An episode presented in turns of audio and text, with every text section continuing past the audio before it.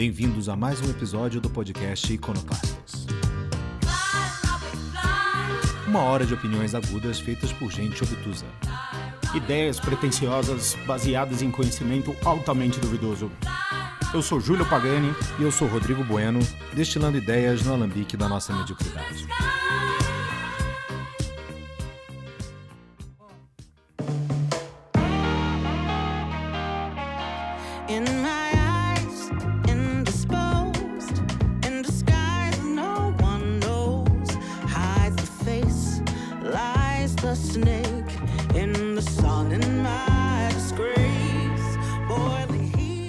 Dia, boa tarde, boa noite a você, incauto, intrépido navegante das redes cibernéticas. Bem-vindo a mais um episódio do Cloroquintas, um filhote do Iconoclastas. Hoje é quinta-feira, dia 24 de setembro. E mais uma vez houve um eclipse lunar na, em alguma lua de Júpiter, porque a gente conseguiu gravar dois na sequência, feijão. Tô impressionado. É, Duas semanas que a gente é. não falha, rapaz. É, Impressionante. É por isso que a gente tomou, tomou dois, dois rasantes e dois meteoros seguidos aí. Deve, deve ter sido isso. É, deve é. ter sido isso. Muito bem, aqui ao fundo nós estamos ouvindo Black Hole Sun, tocada pelos Scary Pockets, com participação da Maya Sykes. Som elegante, som moderno e vintage, som gostoso, porque é, pô, com muito orgulho, muito orgulho, assim, batendo no peito e gritando Nancy, que eu falo que o pianinho que você está ouvindo aí ao fundo, esse pianinho malandro, malemolente, esse sonzinho é, que remete ao jazz bossa nova, ele foi fabricado pelo nosso entrevistado de hoje. Sim, nós estamos falando dele, Tiago Valente, o fabricante dos pianos Valente, entre várias coisas, o nosso professor Pardal, o nosso tecladista, o único tecladista na história que toca com tudo transposto. É uma coisa impressionante. Muito bem. Tiago, tudo bem? Tudo bem, tudo bem, Rodrigo. Tudo, bem, Júlio? Boa noite. Júlio, aí, nossa, Júlio. Júlio. Olha que, que formal. Nossa, formalíssimo, né? É, é, só, é só agora, viu? Vai, vai passar isso aí rapidinho, eu tô achando, viu? Essa é. formalidade toda. E aí, meu irmão, como é que você tá? Tô bem, tô bem. Tá feliz é... de conseguir botar os pianos na rua agora? Tá saindo, tá saindo. Como eu disse outro dia, eu tô saindo da posição de golpista e agora só o som fornecedor atrasado. Mas tô, estamos entrando no mercado, graças a Deus. Cara, e como é que foi quando você descobriu que é, essa versão maravilhosa, by the way, hein, galera? Que versão de Black Hole Sun eu acho que o Chris Cornell aplaudiria essa versão, hein? Porque realmente uma elegância infinita aí. Como foi descobrir que o piano valente estava lá, cara? Como é que você descobriu, by the way? Na verdade, a gente não descobriu, né? A gente escolheu o Jack Conte, o Jack Conte participa do, do, do projeto dos Scare Pockets e, e, tem outra perna no Compla Music. Compla Music eu ouço há um tempão, cara. É muito bom também. Sensacional, ele, a esposa, a... Ai, gente, esqueci o nome dela. Aquela gatinha a... que toca baixo. Aquela gatinha que toca baixo. É essa mesmo. É essa mesmo. Já, então, ele, ele, a gente já conversava com eles há, há algum tempo, né?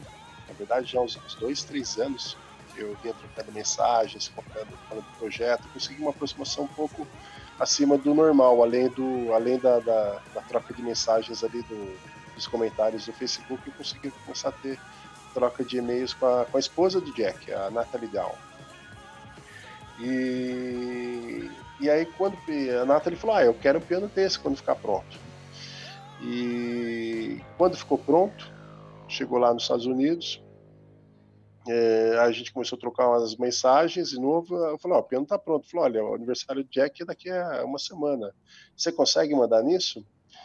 Aí o parceiro que, que é o guarda-chuva desse projeto, né, que a, a, a Kim Magic, que, que ajudou a, a viabilizar, né, a, a, tornar realidade esse projeto e está com o braço lá nos Estados Unidos, é, resolveu mandar é, é, é S-Free, né, como fala, como se fosse um endorsement uhum. música, para ela dar de presente de aniversário para ele. E não quis cobrar nada, quis só entender a experiência, até porque o Jack é um cara muito bem relacionado no mercado de músicos, Se você vê, ele também tem um outro projeto que é do Patreon, que é uma plataforma de monetização de músicos. Tem, então tem uma rede sim, de músicos sim, sim, maravilhosa. Feijão e eu e contribuímos no Patreon com o Rick Beato e com o Red Shoe, né? É, e, e, provavelmente pelo Patreon que ele deve captar essa turma aí dos Scare Pockets, que tem muita gente bacana ali também gravando com ele. E a gente lançou para o universo, falou: ah, esse é o cara, esse cara tá falando com todo mundo, vamos largar na mão dele. Uh, a ideia não era jogar isso num palco de uma banda famosa, era a ideia botar na mão dos músicos. E eu acho que, acho que o, o piano achou o seu caminho aí com esse. Com esse com essa truque aí. E você teve alguma notícia já de, de, de, de, repercussão positiva lá, de ter mandado esse piano pro Jack aí? Vai mandar para mais gente? Como é que vai ser? Não, por enquanto foi só essa, essa, só essa experiência. Aliás, é... o, pra gente não, não deixar passar aqui, a gente sempre deixa o jabá pro, pro final. Fala aí um pouquinho do, do Valente Pianos aí e tal, onde que acha, onde que a gente compra essa maravilha tecnológica. Então, o Valente Pianos foi feito um lote experimental de 10 pianos, que está nos Estados Unidos agora. E agora está sendo feito mais 50 pianos, que já vai direto para os Estados Unidos. Eles estão quase terminando aqui para e para fazer uma venda exclusiva lá. Porque tá. lá é onde estão as pessoas que ajudaram a idealizar o projeto e onde estão os parceiros deles, né? Tanto comerciais como outros músicos. Então a gente começou por lá. Até porque é um, é um produto que tem um valor muito agregado para é, para começar nessa, nessa linha né, gourmet, né, essa linha handmade, e, e é difícil você viabilizar um projeto desse no Brasil, você provavelmente teria muita pouca procura.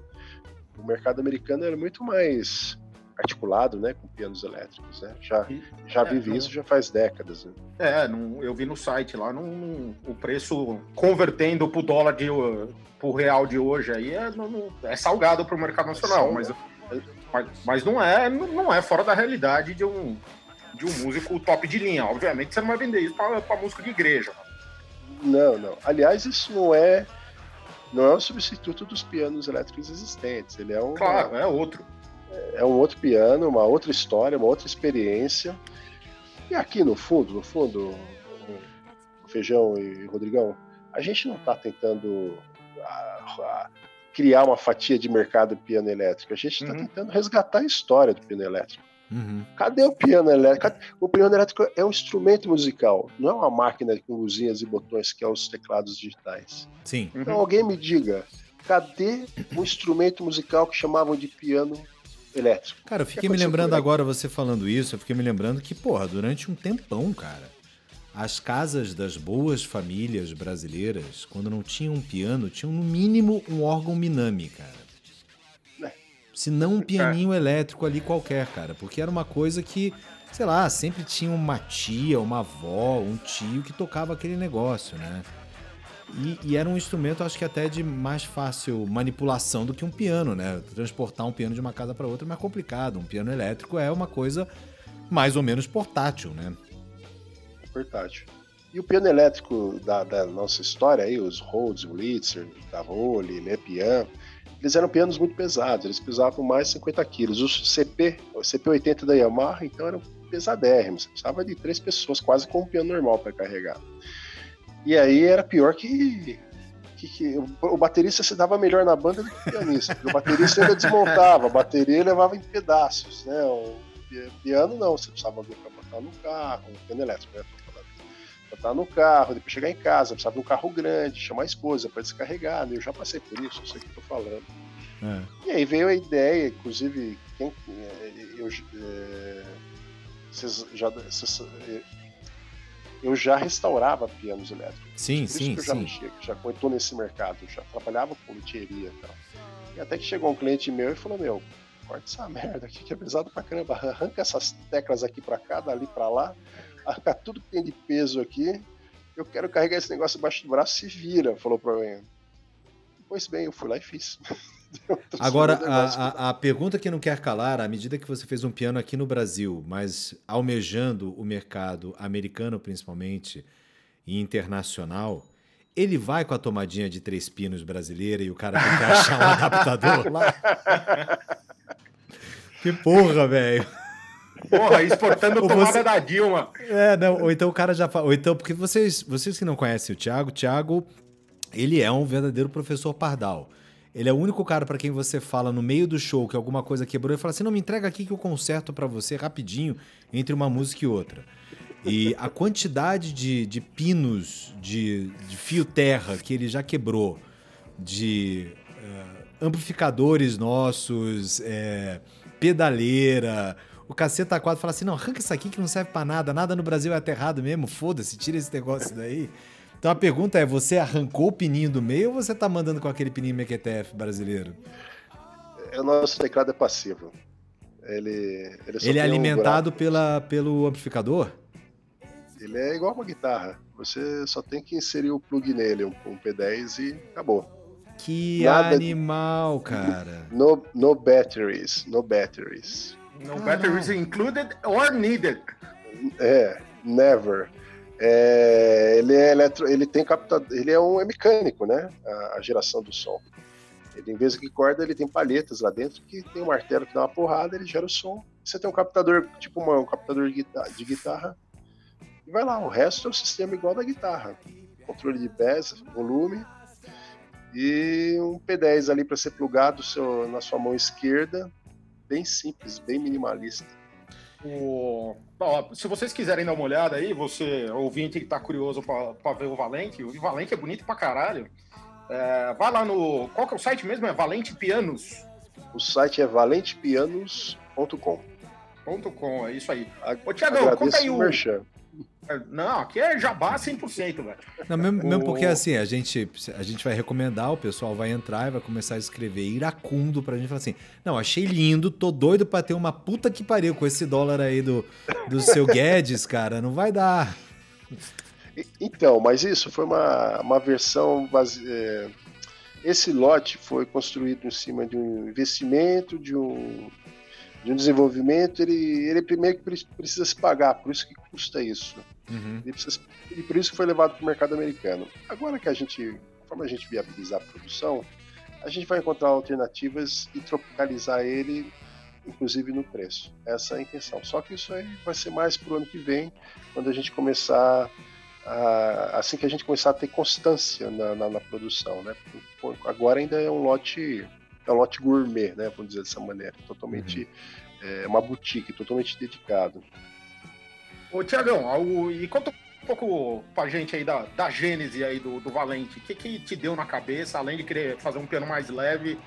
É, você é pianista, tecladista e tal. Tinha algum som, timbre que você estava buscando? Quando que isso aconteceu? Quando que, quando que você falou, velho, vou fazer um piano? Rapaz, é, teve vários inputs que geraram isso. Desde lá atrás, quando eu, eu montei uma banda, sei lá, uns 12 anos atrás, eu montei uma banda que foi frustrante, que eu, eu não sabia tocar direito as coisas, eu não sabia os sons, eu não sabia o que, que era aqueles sons que estavam no teclado digital. E aí, como todo tapa na orelha que você leva, você, você fala, agora, agora eu vou pesquisar, vou estudar porcaria. e vou voltar melhor, né? Tá. E aí eu Comprei uma controladora na época, uma das primeiras controladoras, já era meio novidade, liguei no computador e dei de cara com um, um, um aplicativo de, de, de, de, teclado que era, era um clone do som do, do Rhodes e você, quando você mexia nas configurações, ele mostrava o que você estava mexendo no, no, no, instrumento. Se você estava levantando o martelo, aproximando o martelo, é, oh. mexendo na parte do, dos captadores, que mexia na. que acaba, com, acaba fazendo uma. Um, gerando uma, uma resposta maior de harmônicos ou de fundamentais. Mas isso era uma espécie de um emulador. Era um emulador, era tá. um emulador. Tá. Um VST né? Uhum. nomenclatura, chama VST. VST, para quem não sabe, não é uma doença sexualmente transmissível.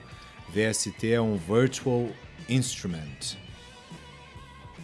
E aí, é, foi a primeira pesquisa e a primeira relação que eu tive e gostei pra caramba, porque eu comecei a, a às vezes que descobri que tinha mil sons num teclado, sei lá, você compra lá o seu Cássio da vida, vem com 180 sons, tipos de instrumentos diferentes, descobri que nada disso levava em algum lugar para mim. O que levava em algum lugar era eu focar no instrumento e tentar aprender o máximo dele.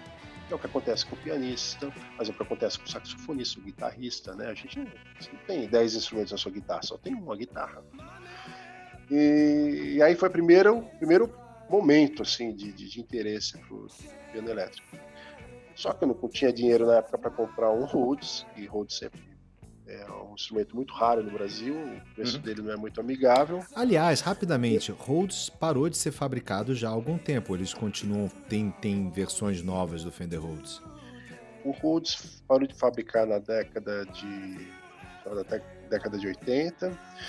É, porque o mercado mudou absurdamente rápido para Sim, foi para sintetizadores, é. É, você saiu de 50 quilos para 10 quilos. Não deu tempo das fábricas pensaram o que ia fazer. As fábricas desligaram suas lâmpadas e fecharam as portas em menos de seis meses. Vai. Bem trágica. E aí, o mundo musical, inclusive, convergiu aí para o piano digital, para outros instrumentos eletrônicos de teclas. Então, a, o, o início disso se deu com o DX7. É, o grande DX7. Claro, não haveria ele. música pop ele. nos anos 80 se não tivesse o DX7 ATR-808, cara. É, tornou possível uh, os encontros de, de rock and roll e mudou muita coisa, inclusive na música. E aí houve uma tentativa em 2000 e, 2009, 2008 de re, re, recomeçar, voltar a fabricar os holds, mas sobre outra gestão, tá? sobre outra direção. Mas não, era mais da Fender? Não, a, história da Fender é o seguinte: o, Rhodes, o Rhodes ele era Rhodes até. Uh, o Rhodes então, é o engenheiro que fez o. É, é. O bagulho. Era um, era um engenheiro que construiu o piano. Em determinado momento, ele fez uma parceria com a Fender, ficou com a Fender vários anos, e de repente esse, esse namoro terminou e ele voltou a ser só Rhodes. Tá? aí foi só Rhodes até, até o final. E aí, essa tentativa de trazer a marca Rhodes de volta aconteceu em meados de 2007, 2008, e eu sei que 2011, 2012 o negócio parou. É, não, não foi para frente. Parece que a pessoa que estava, eu, eu, não lembro o nome dele, não sei o nome dele, mas a pessoa que estava emplacando essa, essa reconquista do espaço mercado, ela era uma pessoa não muito amistosa, arrumou briga com todo mundo, porque ninguém mais podia usar Rhodes, então se uma empresa tinha lá escrito no painel digital dela, olha, isso aqui é uma imitação de piano Rhodes, não, não podia mais usar. Todas as empresas mudaram. Você pegaram os teclados dessa época, inclusive eu tenho um, é, ele, não fa, ele não fala ele não fala nada remete, ele não remete nada à marca ele fala piano elétrico piano elétrico pode crer pode crer e aí Foda, né, até né, o EP, é até o EP até o EP Fórum, que é um fórum do, do, dos colecionadores e assíduos aí, apaixonados pelo piano elétrico, baniu o novo Rhodes do fórum. Ó. Oh. Cara causou tanto problema que é proibido falar do novo Rhodes. Retalharam. Retalharam. Cancelaram o cara para usar para usar a gíria moderna, é. cancelaram é. o cara. É. Aí também o novo Rhodes não foi para frente. Depois de 2012, 2013 ele sumiu aí da, da, da do mercado da, do comércio. E quem cuida desse mercado agora é a Vintage Vibe, que é uma um técnico e um malucão lá de New Jersey que eles fazem, eles começaram fazendo peças e reposição para todo esse mercado piano elétrico uhum. e hoje eles têm o próprio instrumento que eu considero um upgrade do Rhodes. É, eles conseguiram continuar a linhagem desse piano e melhorada. Como é que é o nome desse? Mais le... É a Vintage Vibe. Vintage Vibe. Ele, é, é o outro único fabricante de piano elétrico do mundo, são eles. Eles primeiro estão já há 20 anos no mercado e agora eu achei que era concorrente, mas acho que eu estou virando até colegas deles. Né? Ultimamente a gente troca muita figurinha. Né? Que maravilha. Cara, porque eu posso imaginar que se o universo não é completamente verdade que eu vou falar, porque eu acho que mudou bastante, mas se o universo de fabricantes de instrumentos de corda especialmente guitarras, ele já era um universo bastante restrito, que agora está recebendo uma, uma, um novo alento aí. Aliás, eu não sei se vocês leram recentemente, cara, nunca se vendeu tanta guitarra nos Estados Unidos quanto nesse tempo de pandemia, cara. Estamos sabendo. Eu conheço um monte de gente que comprou Graças e começou a aprender violão, Deus, guitarra, não, na pandemia. Porque, inclusive, uh, na última pesquisa do gênero aqui no Brasil, que mostrava o quanto guitarras tinham deixado de ser vendidas e o fechamento de várias fábricas e várias marquinhas, era por causa justamente dos teclados influenciados especialmente pela música gospel, música de igreja, que o povo não comprava guitarra, comprava teclado para aprender a tocar música de igreja. E não era nem piano, era tecladão mesmo, Cássio P32, Cássio. qualquer coisa do gênero, aqueles PRS Yamaha com com 22 ritmos e 45 variações e você não pode mexer no som, nada disso e tal. Mas enfim, eu imagino que se o mercado de quem fabrica instrumentos de corda ele já é um mercado pequeno, né? especialmente desses que fazem isso artesanalmente, imagino para o piano elétrico deve ser um mercado ainda mais restrito, não? É, é, uma, é uma fatia leguminosa, assim, do, do, do absurdamente pequena, assim, do. do, do é uma ervilha. Mas, é, é, mas eu acho que aqui no Brasil é, é, muito pequeno mesmo, até porque as pessoas não têm familiaridade são familiarizadas com o instrumento. Não. não mas nos Estados Unidos, mesmo sendo pequeno, é um número interessante. Então, ah. é, é, o que a gente só vai conseguir saber mesmo agora, empiricamente, botando produto no mercado. Uhum. É, porque é tão, é tão restrito, é tão misturado com outros instrumentos digitais, assim, que você não consegue avaliar de verdade qual que, qual que é o potencial, sabe? Era mais, mais cara a pesquisa do que fabricar e jogar para ver o que acontece. Posso imaginar.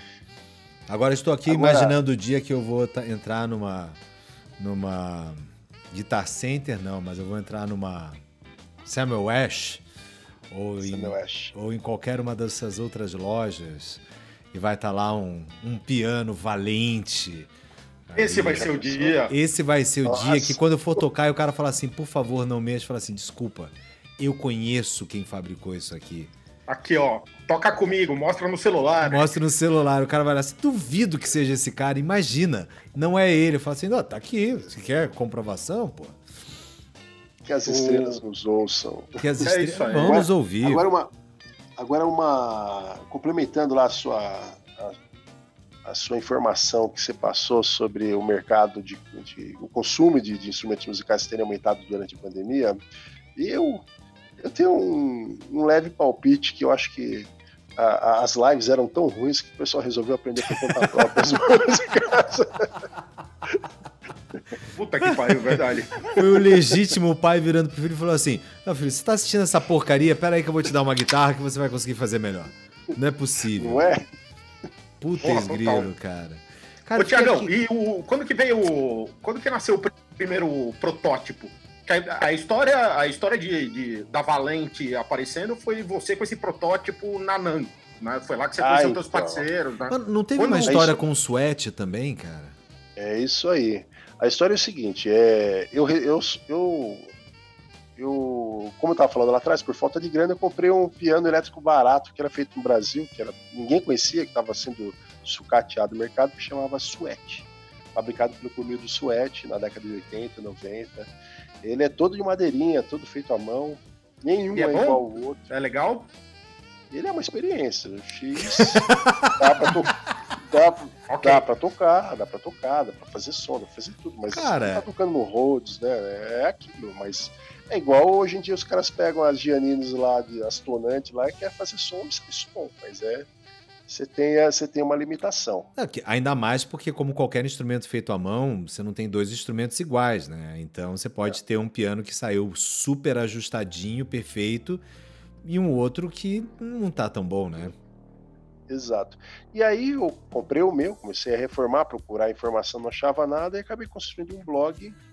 E um blog que reuniu tudo que eu sabia e tudo que depois eu fui coletando com outras pessoas, outros colegas que também tinham suetes, né?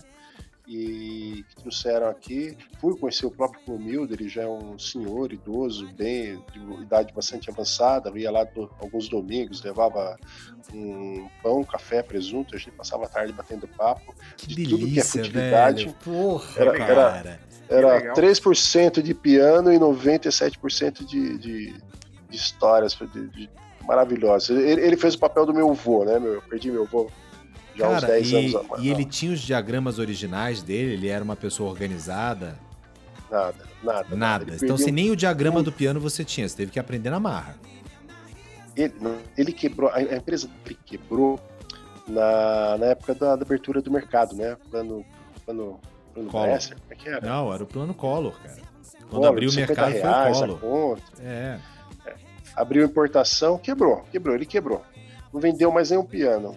Aí depois veio uma enchente e levou o resto embora. Pô. Tudo que, tudo que sobrou foi, arrast... foi destruído numa enchente que entrou na, na, na oficina dele e ele virou essa página para sempre.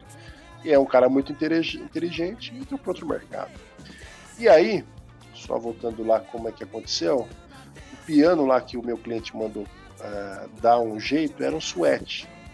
Então o primeiro piano que eu. Primeiro não é que eu retalhei esse suéte, é que tinha tanta coisa que ele queria fazer que eu falei, ó, oh, vou pegar umas peças de suéte que eu tenho aqui e vou fazer uma versão compacta dele. E fiz essa versão, inclusive, com a participação do Clomil do suéte. Eu ia visitar ele, mostrava os diagramas que eu estava desenhando, redesenhando. Foi sensacional, assim, a relação. E aí eu cheguei nesse compacto do suéte. Quando ficou pronto, aí que vem a história interessante eu caí num grupo de WhatsApp, não tinha ouvido falar, que era Anafima Luthieria. Eram os loucos de que mexiam, que faziam luthieria de guitarra. É. E aquele ano específico, 90, é, 2006, houve uma certa crise, né? Depois Copa, né? Não sobrou nada, né? Houve uma certa crise no mercado de música. E aí a, a associação da, da indústria da música, eu tenho a impressão que eles não tinham muitos parceiros de, de, grande porte, resolveu juntar todos os pequenos que tinham sobrevivido e levá-los à feira da, de Anaheim, Anan, uhum. famosa feira mundial de música. Um lugar que a e gente ainda irá, né, Feijão? Porra, pra caralho. Isso gente... daí é uma Lebowski Fest e tem que ir. A gente vai, Nossa. mas eu, eu tenho que ir com, com uma camisa de força ou não, sem nenhum sem tostão no bolso, é, é isso. Tem que ir sem carteira. Tem que ir sem carteira. Por... Não, sem e, carteira. e, sem ninguém te esperando em casa, né? Porque.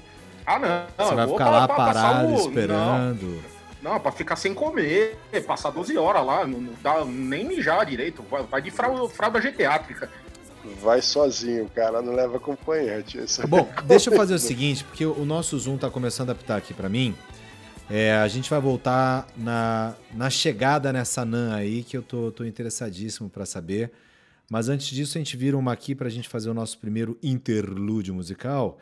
E a gente vai mandar primeiro aqui, cara, vou, vou mandar o Redbone, cara, aqui tocado pelo Main Squeeze, porque foi você que nos apresentou essa versão, que também é elegantíssima. Aliás, essa banda é muito legal. O vocalista tem um, um timbre maravilhoso. O guitarrista toca com uma SG e quando ele quer, ele bota aquela guitarra para gritar. É, é, um piano mais um teclado, né? Então é, é, é de uma elegância gigantesca. Então a gente vai mandar essa versão, a gente vai mandar a versão ao vivo deles, gravada em New Orleans. E a gente volta na sequência com mais um pedaço dessa conversa aqui com o Tiagão, cara, o nosso professor Pardal, fabricante da Valente Pianos, que vai continuar contando essa saga, cara. Tem muita história que você ainda precisa contar aqui. Só para você mencionar a quantidade de peças que vai no piano, eu estou interessado em saber. Então a gente faz esse interlúdio agora e a gente volta já já com este Cloroquintas entrevista com Tiago Valente. Até já!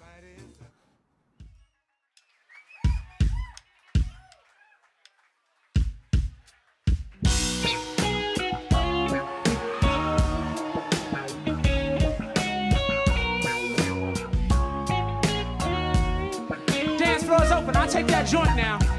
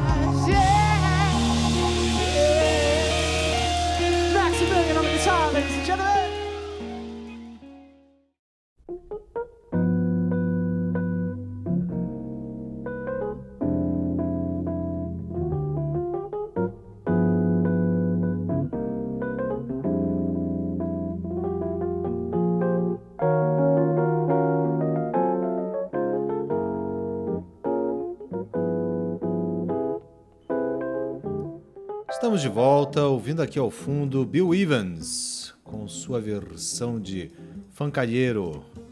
Ô, Tiagão, você que entende disso, qual é esse piano que ele tá tocando, velho? É Rhodes? Esse piano, ah, eu não escutei ele profundamente aqui no meu sinal não chega bem no meu fone. Mas ele, o Bill Evans ele tocava mais uns grandes pianos, né? ele era mais fã desses pianos. Mas deixa eu, deixa eu escutar melhor o som. Deixa eu subir aqui. Eu, eu chutaria que é um Wurlitzer.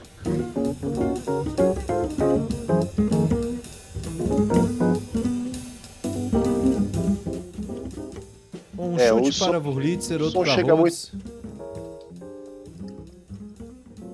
o som chega um pouco limitado aqui no meu fone, mas é um piano elétrico, com certeza. Ele, se for um Litzer, ele tá, deve estar um pouco mais fechado, mas tudo aparenta ser um Rhodes. Cara, eu fiquei me lembrando agora da cena que, inclusive, está retratada no filme do, do Ray, que é quando o Ray Charles recebe um primeiro piano elétrico. Ele tem um piano elétrico e ele faz Hit the Road Jack. E ele só é capaz de fazer aquela levada por causa do piano elétrico, né, cara? Que fantástico isso, né? É.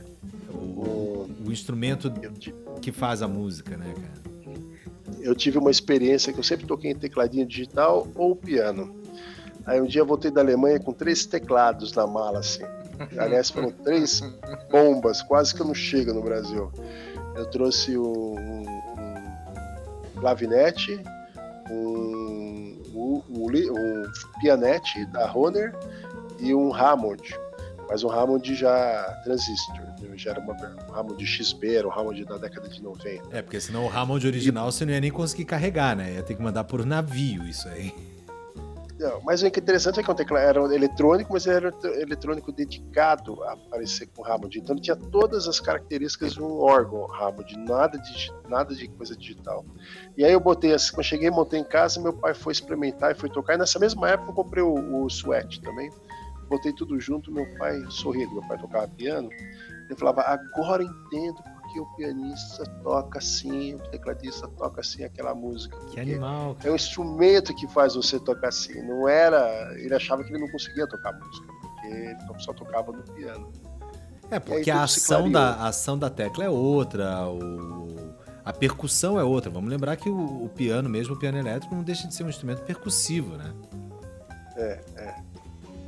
Agora, bom, terminávamos o último bloco falando sobre a sua chegada, então, em Anaheim, Paranam. Isso foi em que ano? Foi em 2006. 2006. Você foi com, e você 2016, foi com esse... desculpa. 2016. E você foi, e você foi com esse suete é, do avesso aí. É, era, era um híbrido, né? Era um suete era o já valete. já com é? Valete. Valete. Valete, é. Era um suéte já modificado, já tinha mudado muita coisa na construção, mantive alguns conceitos mecânicos, mas eu compactei tudo que deu, usando né, as nossas tecnologias, muito corte a laser, muito impressão 3D e tal. E cheguei debaixo do braço perdido, fiquei numa pensão de, de um vietnamita lá, com um monte de estudante, porque quase dormindo no sofá, porque não conseguia, era, o dólar estava disparado, estava mais de 5 reais na época. E não muito diferente do que está hoje. Parabéns, Guedes. Não. Um beijo para você.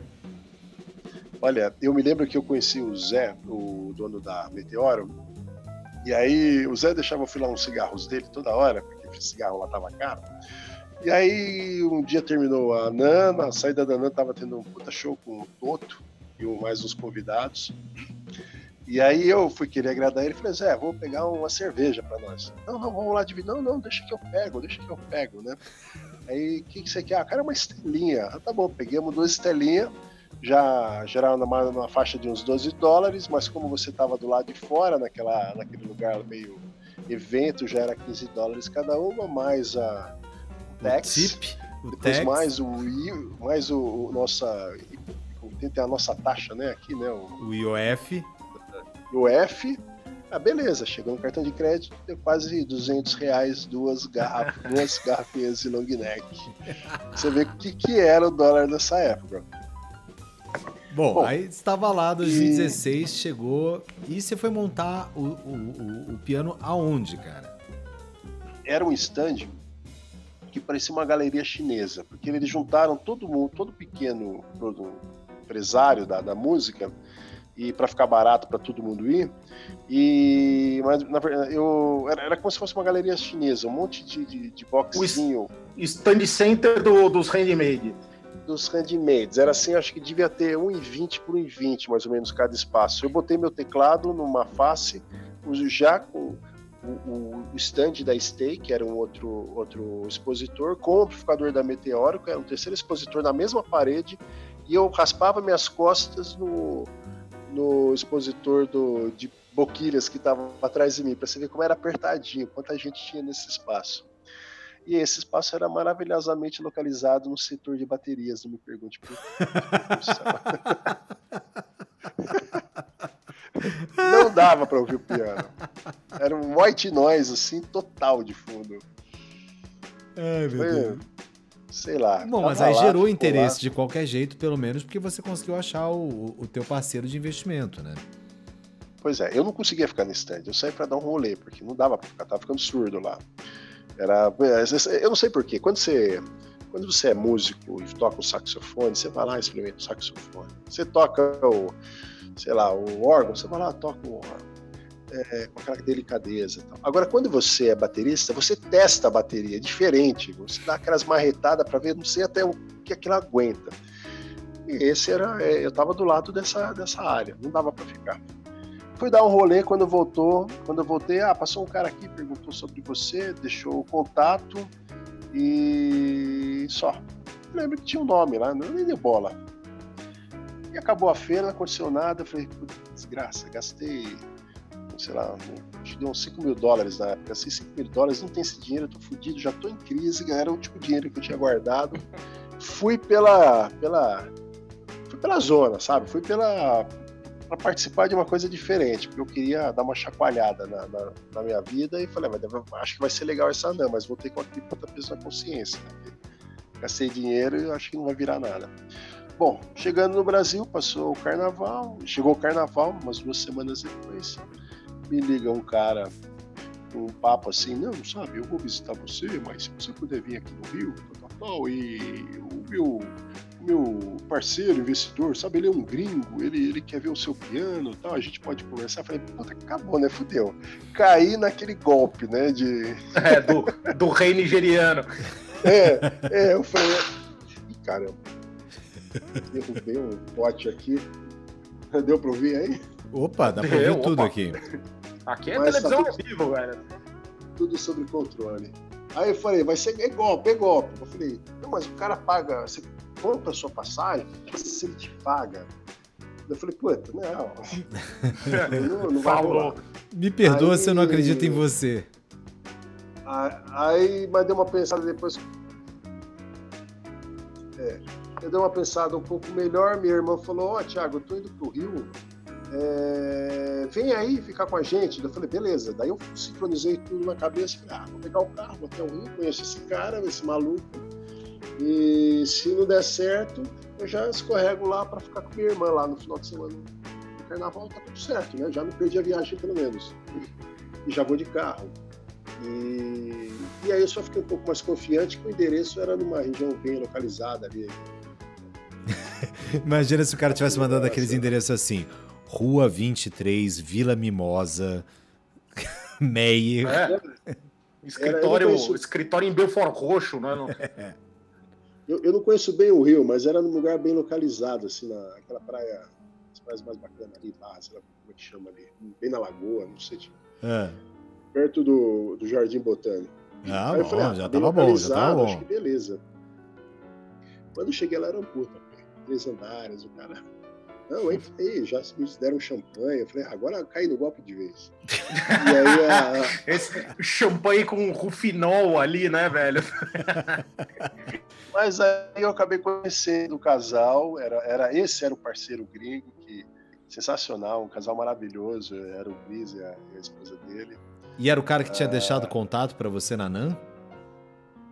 Não, não. O cara que tinha feito contato lá era um outro cara que era parceiro deles dos Estados Unidos, que estava mais ligado. Tava, eles formaram um trio. E um foi atrás de galgar, galgar a parte comercial, um era um investidor e o outro é o idealizador, vai. O idealizador que tinha me ligado aqui no Brasil, que nada mais é que o Fábio Fonseca, produtor da Edmond. Porra, produtor, é, grande tecladista. Teve uma banda nos anos 80 cujo nome era Sistema F, pode ser? Olha, assim, é. vou recuperar aqui o nome da banda do Fábio Fonseca. Não sei se não era o Felino, não, hein? Mas então era o Fábio Fonseca, beleza. Era o Fábio Fonseca, tem a música Manuel, que é dele também, né? Ele fez Sim. o Manuel pro Edmota. Tem uma história bacana ele. E o Cris era um cara que deu certo na vida e que tinha paixão de música. Queria ajudar o Fábio a idealizar o projeto dele. Começaram a criar essa. essa, essa começaram a busca para um, um, instrumento que fosse essa coisa de piano elétrico, mas eles tiveram um, um, um percurso sinuoso, pelo que, eu, pelo que eu entendi. Parece que foram lá numa fábrica na Itália e foram ver piano, o teclado que eles iam usar para fazer um piano elétrico digital, mas as coisas não eram bem assim, até que a, a esposa do Cris deu uma bronca neles. Essa é a história que eu escutei, tá? Depois não sei se, eu tô, se, tá, se foi bem isso. Deu uma bronca, pô, vocês querem piano elétrico, vou atrás de um piano elétrico. Isso foi o que eu escutei. Aí, de repente, chegaram na feira e encontraram um, um cara como eu fazendo piano elétrico. Parece que a coisa ornou. E foi aí que começou toda a história, né?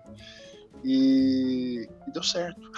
aí foi o mais bacana tudo isso deu certo. Foi bem gostoso, todo bem legal esse, essa, essa união deles. É, e aí eu entendi por que, que o universo me levou para a feira. Porque parece que tinha alguém lá me esperando justamente só para ver o meu piano. E aí, depois disso, você saiu dessa reunião aí com, com esse lote de, dos 10 primeiros pianos aí comissionados aí. Não, aí a gente saiu com uma ideia de esse primeiro piano, ele era uma ele era uma era uma melhoria do suete, mas ele ainda tinha muitas limitações para ser industrializado por causa da forma que industrializado, você fazer um lote em série, né? Uhum. Um lote que fosse mercadologicamente interessante. Aí ele tinha muita limitação, ele era tecla de madeira, ele tinha muita coisa, um sistema muito arcaico de produção. E aí a gente combinou de ficar um ano desenvolvendo um protótipo que fosse mais mais interessante, mais modernizado de verdade, né? Uhum. Já fugindo da cara do suéte e até porque eu tive um, um certo é, tipo de um desentendimento com a, com a, família do Clomildo, não com o Clomildo, o Clomildo de coração, mas a família do Clomildo ficou um pouco ressabiada pelo uso do nome, porque segundo eles era o nome da família tal. Aí o Clomildo me chamou no canto e falou, olha, Thiago, é, toca o projeto, toca é legal, vai ser legal pra caramba, você é o cara, mas não vamos misturar o nome da minha família, porque eles não vão entender, e aí seguimos. Aí o negócio foi pra, foi, foi, fui, fui sozinho, fui autônomo, né? Fui hum. Carreira solo no negócio. E aí a gente fez, eu passei um ano aí desenhando, desenvolvendo uma outra cara para o piano, outra, outra mecânica, um, um, outro desenho, mudou muita coisa. Se apresentamos novamente na feira da Nano em 2017 com stand próprio, já com o próprio espaço. Ainda, mas não mais na área de baterias. Não, não, na área do, do, dos engenheiros, né, na área dos desenvolvedores. Já com outro colega também que entrou no time, que não é, é ele é um outro criador como eu, que faz parte desse mesmo time, que é o, o Vinícius, o é Vinícius Electric, é um cara que do Rio de Janeiro, Vinícius Brasil, que faz sintetizadores modulares, um velhinho barbudo. Ele faz uns sintetizadores da, igual do Rick Wakeman, só que versão mais modernete, assim, bem bacana. E aí fomos para a feira, depois dessa feira voltamos com mais lição de casa ainda, eu lembro que foi em 2017, daí voltamos com outros parceiros que conhecemos na feira, que a própria Fatar, fabricante de teclas italiana, é, é, possibilidades de internacionalizar algumas partes da produção, como o captador, mas no final acabou não indo para frente, acabamos fazendo, desenvolvendo aqui no Brasil mesmo. E passamos os três últimos anos transformando essa ideia em, em app de produção. Então agora vamos agora? aproveitar que você falou de captadores, teclas, você já tinha falado de palhetas e tal. E eu sei que eu vou pedir algo quase impossível. Ainda assim eu vou pedir. Consegue explicar pra gente de uma forma que uma pessoa normal compreenda como é que funciona um piano elétrico? Como é que funciona? É. Sim, o, acho que sim. Como é que ele funciona? O piano elétrico é o seguinte: você tem a, na, na, na, ponta da sua tecla, quando você, você aperta a tecla, tem um, um, um martelo, um martelo envolvido um feltro. Quando você aperta a tecla, esse martelo acerta uma palheta, uma palheta metálica que, que faz um barulho de, de, de mola, assim, praticamente. Imagina você pegar a tua a faca e prender na borda da mesa e dar um peteleco nela e fazer um pum. Por favor, não ah, façam isso nem... em casa, gente. Por favor. Mas vamos embora. Não, não vai. É, não imagina um casa, monte é. de gente agora. Você sabe que a gente tem uma audiência de milhões, né? Imagina agora um monte de gente mexendo as suas uma facas. Régua, vai, uma, uma régua, régua metal, isso. Vai fazer aquele tem. É. E ele vai fazer aquele tem, mas aquele tem não é bonito na hora que você faz, porque ele vem com milhões de desarmônicos desorganizados. Aí você tem um captador, você aproxima dele para pegar.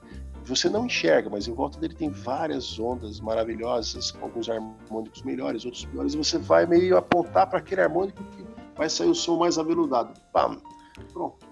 Rapidamente, um, inter, um, um intermezzo aqui, um captador, gente, nada mais é do que um imã é, que gera um campo magnético ali para captar a vibração de alguma coisa e transformar aquilo num impulso elétrico, né? Esse é, o, é assim que uma guitarra funciona, por exemplo. Ele é basicamente um microfone, só que o captador ele é um microfone projetado para as frequências daquela paleta, não para sua voz. Uhum. Ele, ele, ele, ele, não capta a voz, ele capta só frequências de metais vibrando. Mas é o mesmo princípio acho que respondi a, a Sim, questão. até agora, até agora tá muito bem. O captador capta aquilo. O captador, o captador capta aquele som.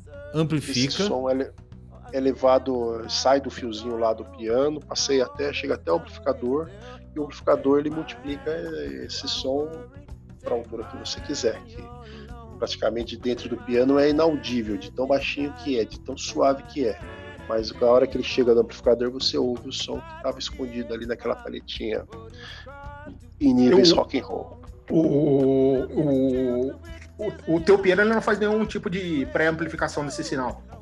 Nada. Nada. Ele só faz um tratamento lá de grave e agudo lá. De então, eu ia até perguntar e... como é que é o tratamento de grave e agudo? O que, que você faz? Como você abre e fecha o som? É só um filtro, um capacitor de filtro que ele é, que ele limita algumas frequências do, da saída. Bem, uma limitação bem sutil, por 6 decibéis, exatamente igual da guitarra.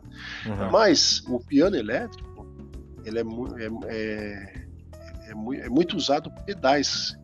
Sim, sim. Nesse sim, percurso claro. entre o piano e o amplificador, você usa pedais de efeito. Pedais de efeito de coros, de flanger, um delayzinho, reverb. reverb. Você pode pôr até um no, no amplificador. Né? Você, vai, você pode jogar um drive lá e tal. Não... Sim.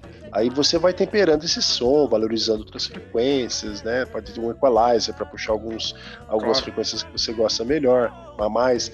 E aí vai dando, vai dando uma outra cara, uma outra forma para o som. Aliás, som por exemplo, um som que, que todo mundo que está nos ouvindo reconhece facilmente, que é um piano elétrico, e aí sim com com pedais é, colocados, é se você pensar na introdução de Superstition do Stevie Wonder, né? Que o que, que ele usou ali? Aquilo é um, é um, um Hammond? Acho que tem um eco. Não, aquilo é um clavinete. É um clavinete. É um clavinete com, com um wah, -wah. Não, um mutron. O que, que, é um é, Tem um, tipo um A, né? É tipo um A. É um, tem, um né? Mutron é um, é, é um filtro. É um, um filtro, é um filtro automático. É um envelope. É um envelope automático, tipo um A. E aí, só que ele tem vários layers, né, de, de, de, teclado que ele gravou um em cima do outro, acho que uns quatro ou cinco. Mas você consegue esse efeito usando, por exemplo, um pedal de eco delay, por exemplo. Que fica replicando Sim. o som por cima e dá uma sensação parecida. Também é muito usado. Um som bem forte de, de piano elétrico é dos as músicas do Supertramp.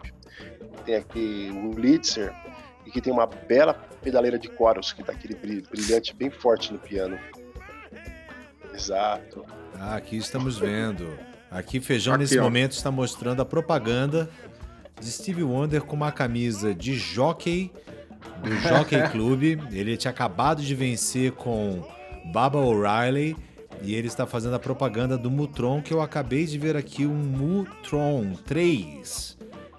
Olha. Esse, esse pedal é um clássico. Cara, isso, mas um isso numa guitarra do, deve ser envelopes. interessante, hein? Isso numa guitarra deve ser interessante. Isso aqui para você que tem menos de 35 anos ou menos de 30 anos e que já está acostumado a fazer envelopes automaticamente no seu Ableton, no seu Logic, no seu programa de edição musical favorito. Antigamente a gente fazia envelope no feeling, né? A gente achava a frequência que a gente matava lá. Aliás, tem uma história engraçada que é o som, por exemplo, da guitarra do, do Mark Knopfler, do Dire Straits, aquele som clássico que ficou conhecido no Money for Nothing, que é um, um, uma sorte que ele deu, porque ele deixou sem querer o wah numa posição X e ele começou a pegar aqueles harmônicos todos, junto com o fato de que ele tocava com os dedos, não tocava com palheta, né? E ele conseguia tocar várias cordas ao mesmo tempo sem ser necessariamente um acorde. E diz a lenda, cara, que ele guardou esse uauá, ele botou um palito no uauá para evitar que o uauá baixasse. Porque ele falou, cara, nunca mais vou conseguir repetir esse vou som. Vou achar esse lugar. Que legal, é, tem muita coisa acidente, né? Cara, Aliás, e... quando a gente toca mesmo, é, a gente, às vezes a gente faz, tira uns sons que a gente, como é que a gente fez isso, não consegue nunca mais fazer. E geralmente, mais, é, geralmente é depois da uma e meia da manhã. aquela umidade, aquele amplificador, aquele alinhamento estelar. É.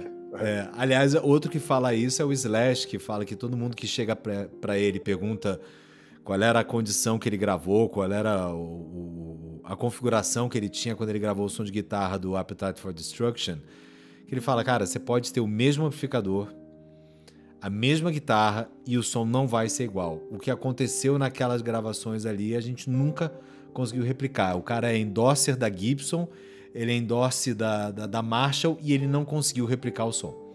E não vai é, conseguir. até, porque, até porque ele gravou como Epiphone, né? Num, com uma guitarra. É, não, não era uma, era uma okay. Gibson feita, feita à mão, não era uma Epiphone, não, senhor. Era uma Epiphone, sim. Olha que eu vou pegar o livro do Slash aqui, vou pegar o livro do Slash, vou ler o, o capítulo você. Bom, sei lá, mas foda-se também, o programa é de... O programa de é de teclados. Cara, e deixa eu te perguntar, uh, o, o, Feijão te perguntou qual era o som que você tinha na sua cabeça, cara. Você consegue traduzir o som? Você consegue descrever o que é o som e, e transformá-lo nessa infinidade de peças e, e, e de sequências em que as coisas têm que acontecer para que aquele som saia ou ele era tentativa e erro? Você fez a, você botou a primeira palheta lá, montou o filtro, a tecla, começou a tocar e falou: "Putz, não é bem isso aqui". É, eu acho que é, é, a escolha do timbre, ela foi a parte mais difícil do trabalho. Fazer o piano foi fácil. Você ajustar todos os inputs para chegar no timbre, porque às vezes ficava gostoso de tocar, mas o som não ficava bom. Às vezes ficava gostoso de tocar, o som ficava bom, mas o som não ficava é, um sinal agradável, uma frequência agradável para você compartilhar contra os instrumentos, competir contra os instrumentos, por exemplo. Cada, cada fizemos é, inúmeras experiências até chegar num certo, num, num, num certo timbre que fosse agradável a, a, a e não dá, assim, nem agradável a todos, agradável, agradável a um certo range de, de, de músicos e pessoas, o qual a gente estava projetando a identidade, desse, a, a, identidade desse piano para essas pessoas, tá? Porque a gente escolheu um público que fosse mais que gostasse um pouco mais de funk, que fosse um, um dedilhado um pouco mais forte, até para acompanhar as limitações construtivas do piano que ajudam, colaboravam para aquele tipo de som. Por exemplo, meu piano não é um piano delicado, é um piano que você vai tocar, é, sei lá, um clássico, um, um pianíssimo, ou alguma música que, que, que é, é, muito sensível, muito delicada, quase uma canção de Niná, o que uma celesta é, tocaria, né? Que esse instrumento, as pessoas ah, é, confundem muito piano elétrico com celesta, porque são meio parecidos. Esse piano é para você sentar a mão, para ele dar uma gruvada, para ele, ele realmente é, romper os limites da, da, da, da, vibração da palheta. Ele tem uma outra, ele tem uma outra cara. Ele é, ele é mais, ele é, eu diria que ele é meio selvagem. Mais ou menos quando você sai de um violão e pega uma guitarra. O violão você toca, faz um somzinho aveludado, as cordas de nylon. Aí você vai pegar uma guitarra e o negócio não para de sair som. Você tem que controlar a guitarra. E, e se, a for, se de... for uma extrato, mesmo quando você controla, continua fazendo som. é. Então, o meu piano elétrico teve. Eu comparo ele, eu, faço, eu uso a comparação do violão para guitarra para comparar ele com outros pianos elétricos. O clavinete, por exemplo, é um piano é, selvagem, é um teclado selvagem. Você vai tocar ele se você não tiver muita noção harmônica, controle dos dedos e estudar o instrumento, não vai, não vai conseguir tocar em menos de três, quatro semanas começar a tirar algum som do clavinete decente. Eu tenho um clavinete aqui que de um colega que deixou aqui para fazer uma manutenção e eu tô até agora apanhando clavinete. Eu sei o som que tem que sair, mas Pera aí, agora tivemos um problema com o áudio aqui. Você precisa estudar. Vai ter essa. Oi? Estamos com um problema de áudio Abriu aqui. o áudio. A conexão com a internet me diz que está instável. A minha conexão com a internet. É a sua, a gente tá ouvindo bem aqui. É, vocês eu estou ouvindo, ouvindo afim agora. Sei lá que bicho que deu aqui. Bom, vamos, vamos fazer o seguinte: o Zoom apitou aqui para mim de novo. Eu vou fazer uma reconexão de internet aqui para ver se melhora. E então a gente faz o nosso segundo interlúdio musical aqui. E a gente vai mandar aqui. Você falou que você estava ouvindo essa música essa semana inteira. Que música é essa, Tiagão? Que é a do Wolfpack. Wolfpack. É. Wait for the moment. Wait for the moment, cara. O é... que, que, que, você gosta dessa música, cara? Cara, é assim. O Wolfpack já é um, uma banda excepcional, né? Fora da curva. Eles conseguiram trazer de volta para o palco tudo aquilo que a gente perdeu nos últimos anos de música. Então eles, eles são, primeiro que eles são músicos, eles são divertidos, eles são próximos do público. Eles, eles não se são... levam a sério, tão a sério assim, né? É, eles são circenses, sabe? É... O palco deles, de um show que eu vi lá do, do Square Garden, sensacional. Eles levaram, levaram a, a, a os mo... a garagem. Levar é, a garagem. da garagem, pra, pra, pra, os sofás, a cama, e eles ficam lá descansando. Quanto que o músico tá esperando para entrar na, no show, não é a vez dele, fica lá, tira o relax e tal. É, era uma coisa assim, tem, tem, tem é, meditação no meio do show. Ah, tem, chega a mãe a do cara lá. A mãe, chega a mãe do cara, é demais. Mano, o cara faz um, um yoga lá, alguma coisa assim, lá, né? é sensacional. É uma, é, um, é uma experiência que, que o mercado não tá, desacostumou. E aí, essa música Wait for the Moment, aqui com a participação de, de, um, de, um, de outro músico lá que é convidado também, convidado permanente, é, ela reflete o espírito um pouco do, do soul, do gospel. É, é, ela tem um jogo de palavras, mais ou menos como a gente faz nas nossas músicas brasileiras, aqui com o Caetano Gil brincava com as palavras de Javan, ele também deve fazer uma brincadeira desse momento. E ela é muito espirituosa, ela tra traz todos os sons de um, de um de um de um soul music assim sem, sem se, bem funkeado, sem sem se tornar desgastante, mas sim prazeroso. Tanto é que durante o show deles, eles sempre perguntam para as pessoas: Are you having a good time? Eles querem ter certeza que ah, o público está feliz, está se sentindo bem com o show. Não tem isso, né? É isso que a gente é, quer ouvir, né? Pois é, pois é, devia ter mais disso. Então vamos fazer o nosso segundo interlúdio e ouvir agora Wolfpack com Wait for the Moment e a gente já volta para continuar esse papo com Tiago Valente. Até já!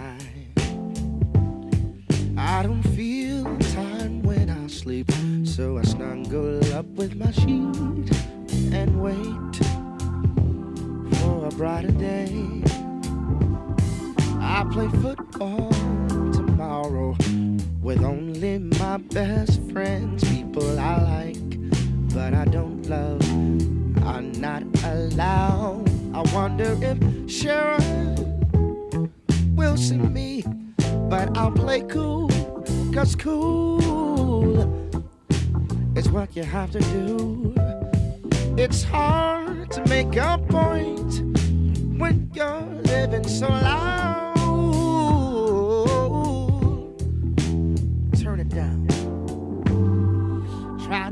My friend excited about not being invited. I say, that's an opportunity. But down, I smile. Listen, down, I smile. It was so nice to get a call.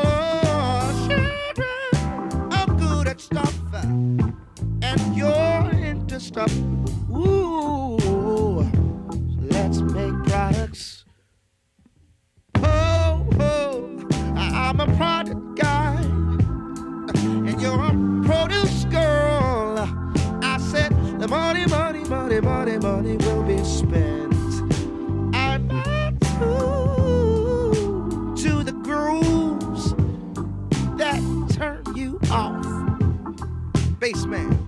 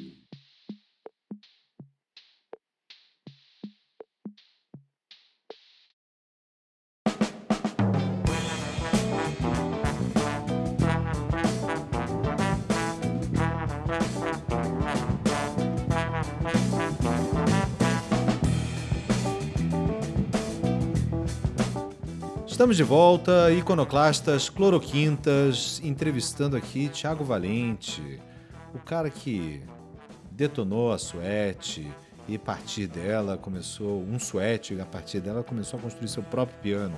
Aqui ao fundo nós estamos ouvindo o mestre Herbie Hancock cantando Oh Oh Here He Comes. Cara, vamos falar de grandes tecladistas, velho, os fulano que que te influenciaram, cara. Porque não só você é um construtor, como você é um tecladista, cara. E, e vou além, cara. Você é um excelente tecladista. Então, quem é o. Quem foram os caras que fizeram a tua cabeça, cara? Quando você ouviu o cara tocando teclado, não só piano, que fez, que fez a tua cabeça? Bom, eu tenho alguns spots assim, na minha cabeça de quando eu tinha uns 9 anos de idade, assisti aquele filme Carruagens e Fogo Sim. E pedi, e pedi um LP pro meu pai. Do Vangelis, né? Fala sério, você gostou de Vangelis? Que animal. Comecei por ali. Depois foi por quê? Jean-Michel Jarre, né? Não, não. no- na verdade, Vangelis só ficou ele. Desse gênero só ficou ele. Depois eu gostei de outras coisas, assim, eu já gostei sempre de um MPB, eu vi um toquinho. E meu pai ouvia muito jazz, né? Meu pai tinha. Meu, tinha tudo que você possa imaginar de disco. Ele era aqueles cara que gostava de ter um, um monte de LP, de, de, que ia comprar lá, sei lá, na época era Hi-Fi, né? Que tinha na, Sim, Hi-Fi e a Bruno Blois. Ele encomendava um, uma bolachona que levava dois meses para chegar lá do, da, importada. Ele falava que os discos importados tinham outra pegada. E aí eu vi muito jazz, muito jazz. Meu pai brincava comigo que quando a gente botava aqueles os LPs na, na vitrola, um em cima do outro, lembra que eles tinham aquele negócio de botar vários LPs, eles iam caindo conforme ia acabando? Sim. Ele falava que misturava as músicas. Ó. Oh aquilo ajudava que nascia gêneros novos, que era uma maneira de ele me convencer a escutar o jazz que ele queria, que estava no próximo disco, falando que ia ser uma mistura do Saltimbancos com, com aquele outro. E eu acreditava, cara. ah, beleza, tá valendo, porra. E nessa época, ele.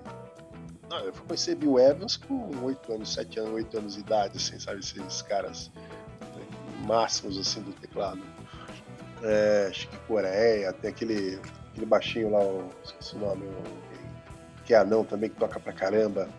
Ô oh, caramba. Mas tudo bem, já vem na cabeça. É, e aí ele mostrava para mim que ele teve a incrível capacidade de tocar um disco que tinha uma música que a gente estava acostumado a ouvir, e depois botar um jazz naquela música, um jazzista interpretando aquilo de outra maneira, viajando. Desconstruindo a música. Nossa. E eu achei isso era a mistura dos discos na minha cabeça, né?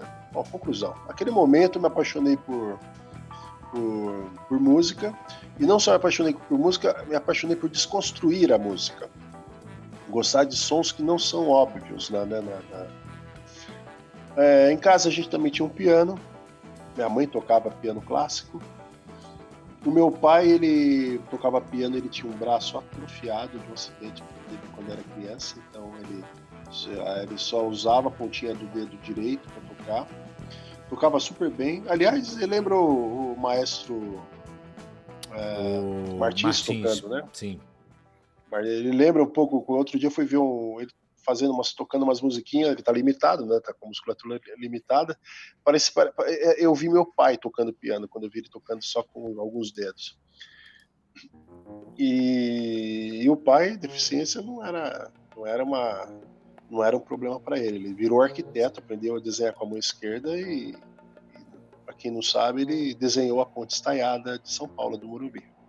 Ele é arquiteto Olha aí, cara.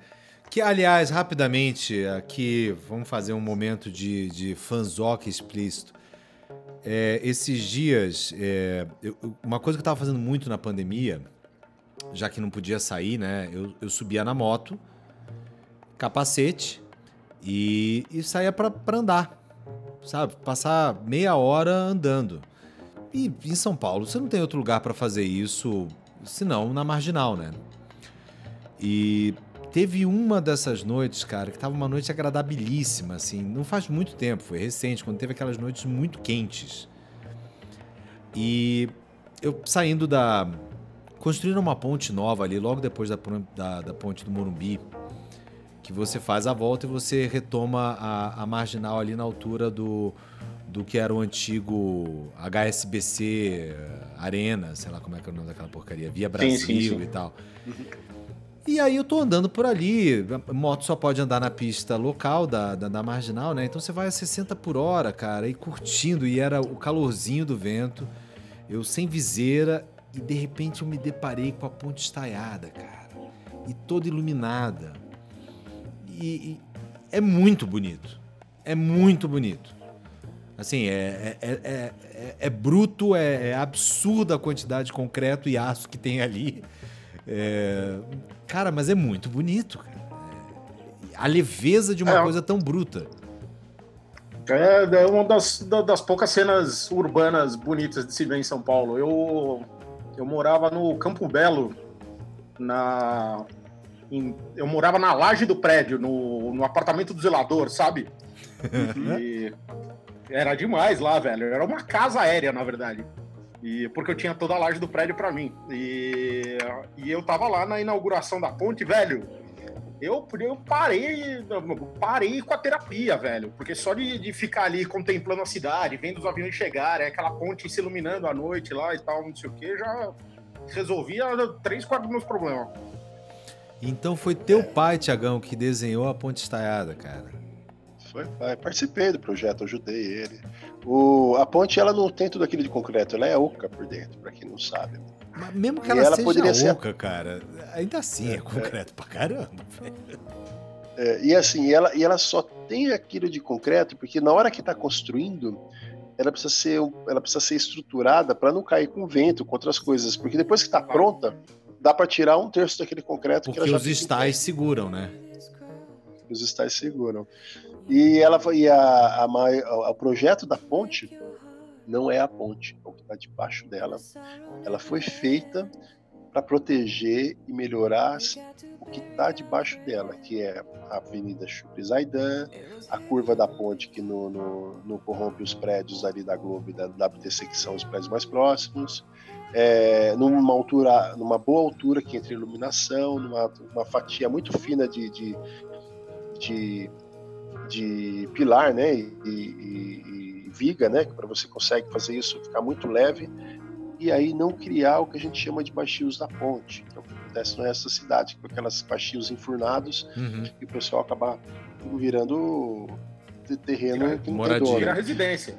Vira residência. É, se, bem, se, bem, que a prefeitura não conseguiu, instalou um terminal de ônibus ali embaixo, mas tudo bem. É, tinha até projeto de museu ali, ali embaixo, mas o terminal já ah, eu tenho, uma, eu tenho uma, uma história interessante com a ponte estaiada também, porque eu fui uma vez é, patinar no gelo embaixo da ponte estaiada. Fui com o Joaquim. A prefeitura inaugurou numa época em ótima. Em que época que o Tietê congelou? Não, não, eles fizeram um rink de patinação embaixo da, da, da ponte estaiada. Mas numa época ótima, eles fizeram isso em dezembro, né? Então o gelo ele durava gênio, uma barbaridade, gênio. né? E, e, cara, lotado, né? Porque é uma das, era uma das pouquíssimas opções é, públicas de, de, de, diversão que não envolviam um parque debaixo do sol. E lá fui eu com o Joaquim, eu com pagador de impostos, falei assim, não, tenho tanto direito quanto qualquer outro de, de ir lá. E rapidamente eu me arrependi, porque era muita gente, horas esperando debaixo da, da, da, ponte ali até conseguir e tal. Mas engraçado você falar esse negócio da ponte, você ter desenhado a ponte, do fato de que você é um arquiteto, você é um designer, você, trabalha com isso também, né? Com, com, com o design, né? E, e, especialmente com como você comunica as coisas para as pessoas, né? Esse é, vamos dizer assim, a, é o seu emprego sem a capa de super-herói, de fabricador de pianos. Você trabalha muito com isso, né? É, tem um escritório de, de, que a gente chama de sinalética, é uma palavra em espanhol que ainda a gente está abrasileirando, que é a tradução de wayfinding. É porque se você falar sinalética, por exemplo, na USP, cara, já vai aparecer meia dúzia de gente da Fefeleste que vai discutir contigo e vai dizer que não. Sinalética, na verdade, ela foi inventada por Walter Benjamin e não sei o que e tal. É, é, é, é, porque não é sinalização, é um pouco mais aprofundado. É, a gente faz projetos que tem, tem, tem função, tem aquele xadrez da, da, da, sinalização, tem, tem que ter resultado, sabe? Não é simplesmente, não é só colocar placa, você tem que saber como também não colocar placa, né? E, criar o mínimo possível de ruído no, no, num projeto para que o usuário chegue da entrada até o último ponto desejado de uma forma confortável então, aproveitando que você é um estudioso disso, cara, eu li em algum lugar, já faz algum tempo, é verdade, não sei se permanece, que São Paulo é uma das cidades mais bem sinalizadas do mundo. É, é. Apesar de, do, do, do viário ser um malabarismo aí, criado pela, pela Companhia de Engenharia de Tráfego para poder diluir o trânsito, que, que aí cria, sei lá, é, conversões é, é extremamente duvidosas, né? Porque você tem que dar uma volta no mundo para entrar numa rua. Conversão Puta, duvidosa é um bom nome para banda também, hein, pessoal? É, meu eu, pai eu sempre falava isso. Nunca confia nas placas que elas se mandam mais longe, não? É, é, você sai daqui, tem uma avenida na frente, não posso entrar na avenida. Eu falei, como? Só tem essa rua para entrar na avenida, não posso entrar, tem que seguir Vai, vai, vai explicar. Mas você Bom, quer dizer que apesar assim, disso, a... São Paulo é bem sinalizado? É bem sinalizada. Eu acho que São Paulo teve, é, por causa da, da malha viária dela, ela conseguiu setorizar a malha. Então você tem, sei lá, os eixos principais, né? Radial Leste, é, 23 de Maio, Marginal. Aí você conseguiu é, criar um modo de é, isso facilitou, né? Isso possibilitou criar um modo de navegação que é, o pessoal sai de bairro em bairro, sai de zonas de interesse para zonas de interesse, depois ele, ele internaliza e, em cada região, em cada bairro, e aí o bairro tem sua sinalização própria e, e, e também tem também segue outras lógicas, né? lógicas de marcos, né? que você tem sempre alguma coisa, um shopping, uma, uma estátua, uma avenida, um estabelecimento, uma ponte, né? Uhum. E isso ajuda muito a, a navegação da cidade.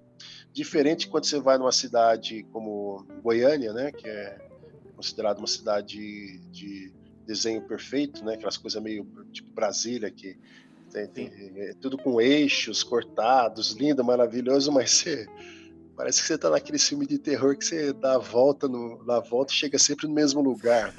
Puta, é um bom ponto. Conheço Goiânia e a sensação é essa mesmo. Você não tem referência espacial, né? Você não tem. Cadê o prédio dos Correios aqui? Cadê o cemitério? Cadê. Você não. É tudo igual. Você até tem, mas ele é, é, muito mais sutil. Você vive morando em Goiânia, é lógico que você vai acabar percebendo isso. Até lógico, tem, claro. Tem, tem, tem marcos mas eles, eles não têm uma lógica tão, tão forte como numa cidade grande como, São Paulo, que realmente você vai passar em frente, sei lá, você vai passar no, na, na 23 de maio, você sabe que está na 23. Acabou a 23, entrou o Anhangabaú, você sabe que você está no Anhangabaú. São marcos muito fortes, sabe?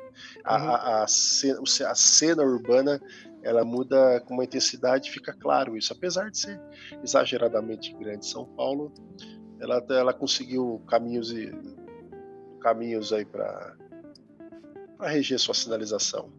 Cara, e o que que é o fato de você ser uma pessoa orientada a, a desenho funcional, né? A desenhos funcionais. Como é que isso te ajudou na hora de construir o, o, o, o Valente? É, você procurou o design perfeito? Você se viu nesse momento em que você estava refazendo pela enésima vez o CAD, uh, sobrepondo imagens, fazendo 3D das coisas, é, procurando um desenho ainda mais elegante, mais funcional? É, é, Bom, eu acho que é um pouco mais amplo que isso. Eu acho que a sinalização é, é, uma das escolas que eu usei para caminhar na minha profissão. Só que eu venho de sempre mexer com desenho industrial, sempre mexi com arquitetura, sempre consertei coisas, abri produtos, criei me mecanismos. Então, o piano é um acúmulo de todos os conhecimentos que eu fui adquirindo na, na minha vida pelo simples fato de ser curioso e experimentalista, sabe? De, de tudo, desde a época, desde a época do, da, do jardim da infância.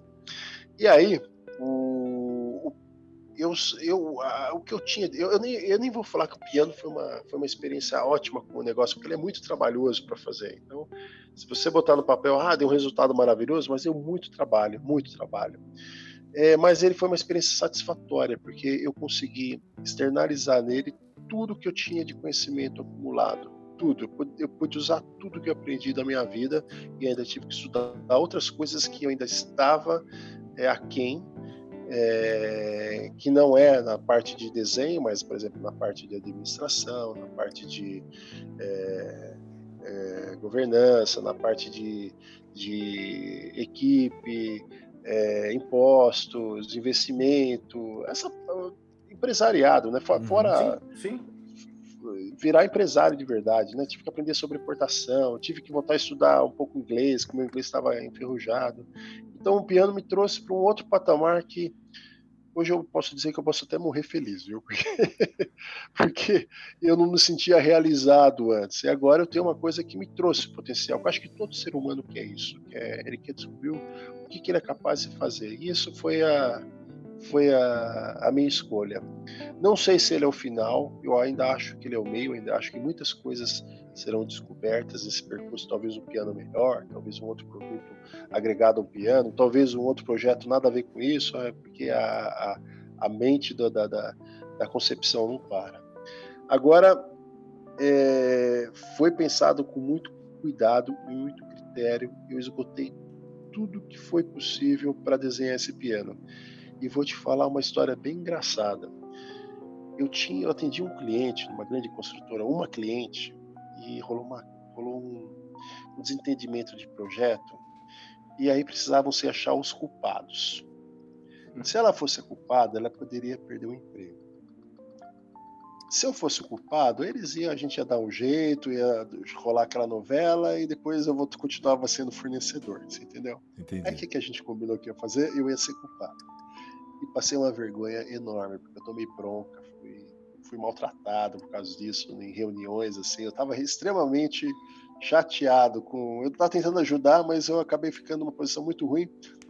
E chegou um certo momento que eu não sabia se a pessoa que eu estava ajudando ela estava me sacaneando de propósito ou se eu era só uma figuração, era só encenação, né? Neste momento, só para vocês essa... saberem, Júlio Pagani e eu estamos fazendo que sim com a cabeça, com aquela cara de. Quem pois... nunca? Quem nunca? Quem nunca? é, é. E, eu, e aí chegou, eu estava numa reunião que chegou uma hora que não tinha mais função eu, a minha presença naquela reunião, mas eu não podia sair da reunião. Aí eu abri uma folha de caderno e comecei a rabiscar. Pensei um pouco, né? Quero fazer um instrumento antigo, então já estava com aquelas premissas na cabeça. Ah, é uma coisa que lembra a época da guitarra. Ele tem uma pegada como a guitarra, então daí eu já comecei a imaginar corvim, madeira, né? Corpo de guitarra.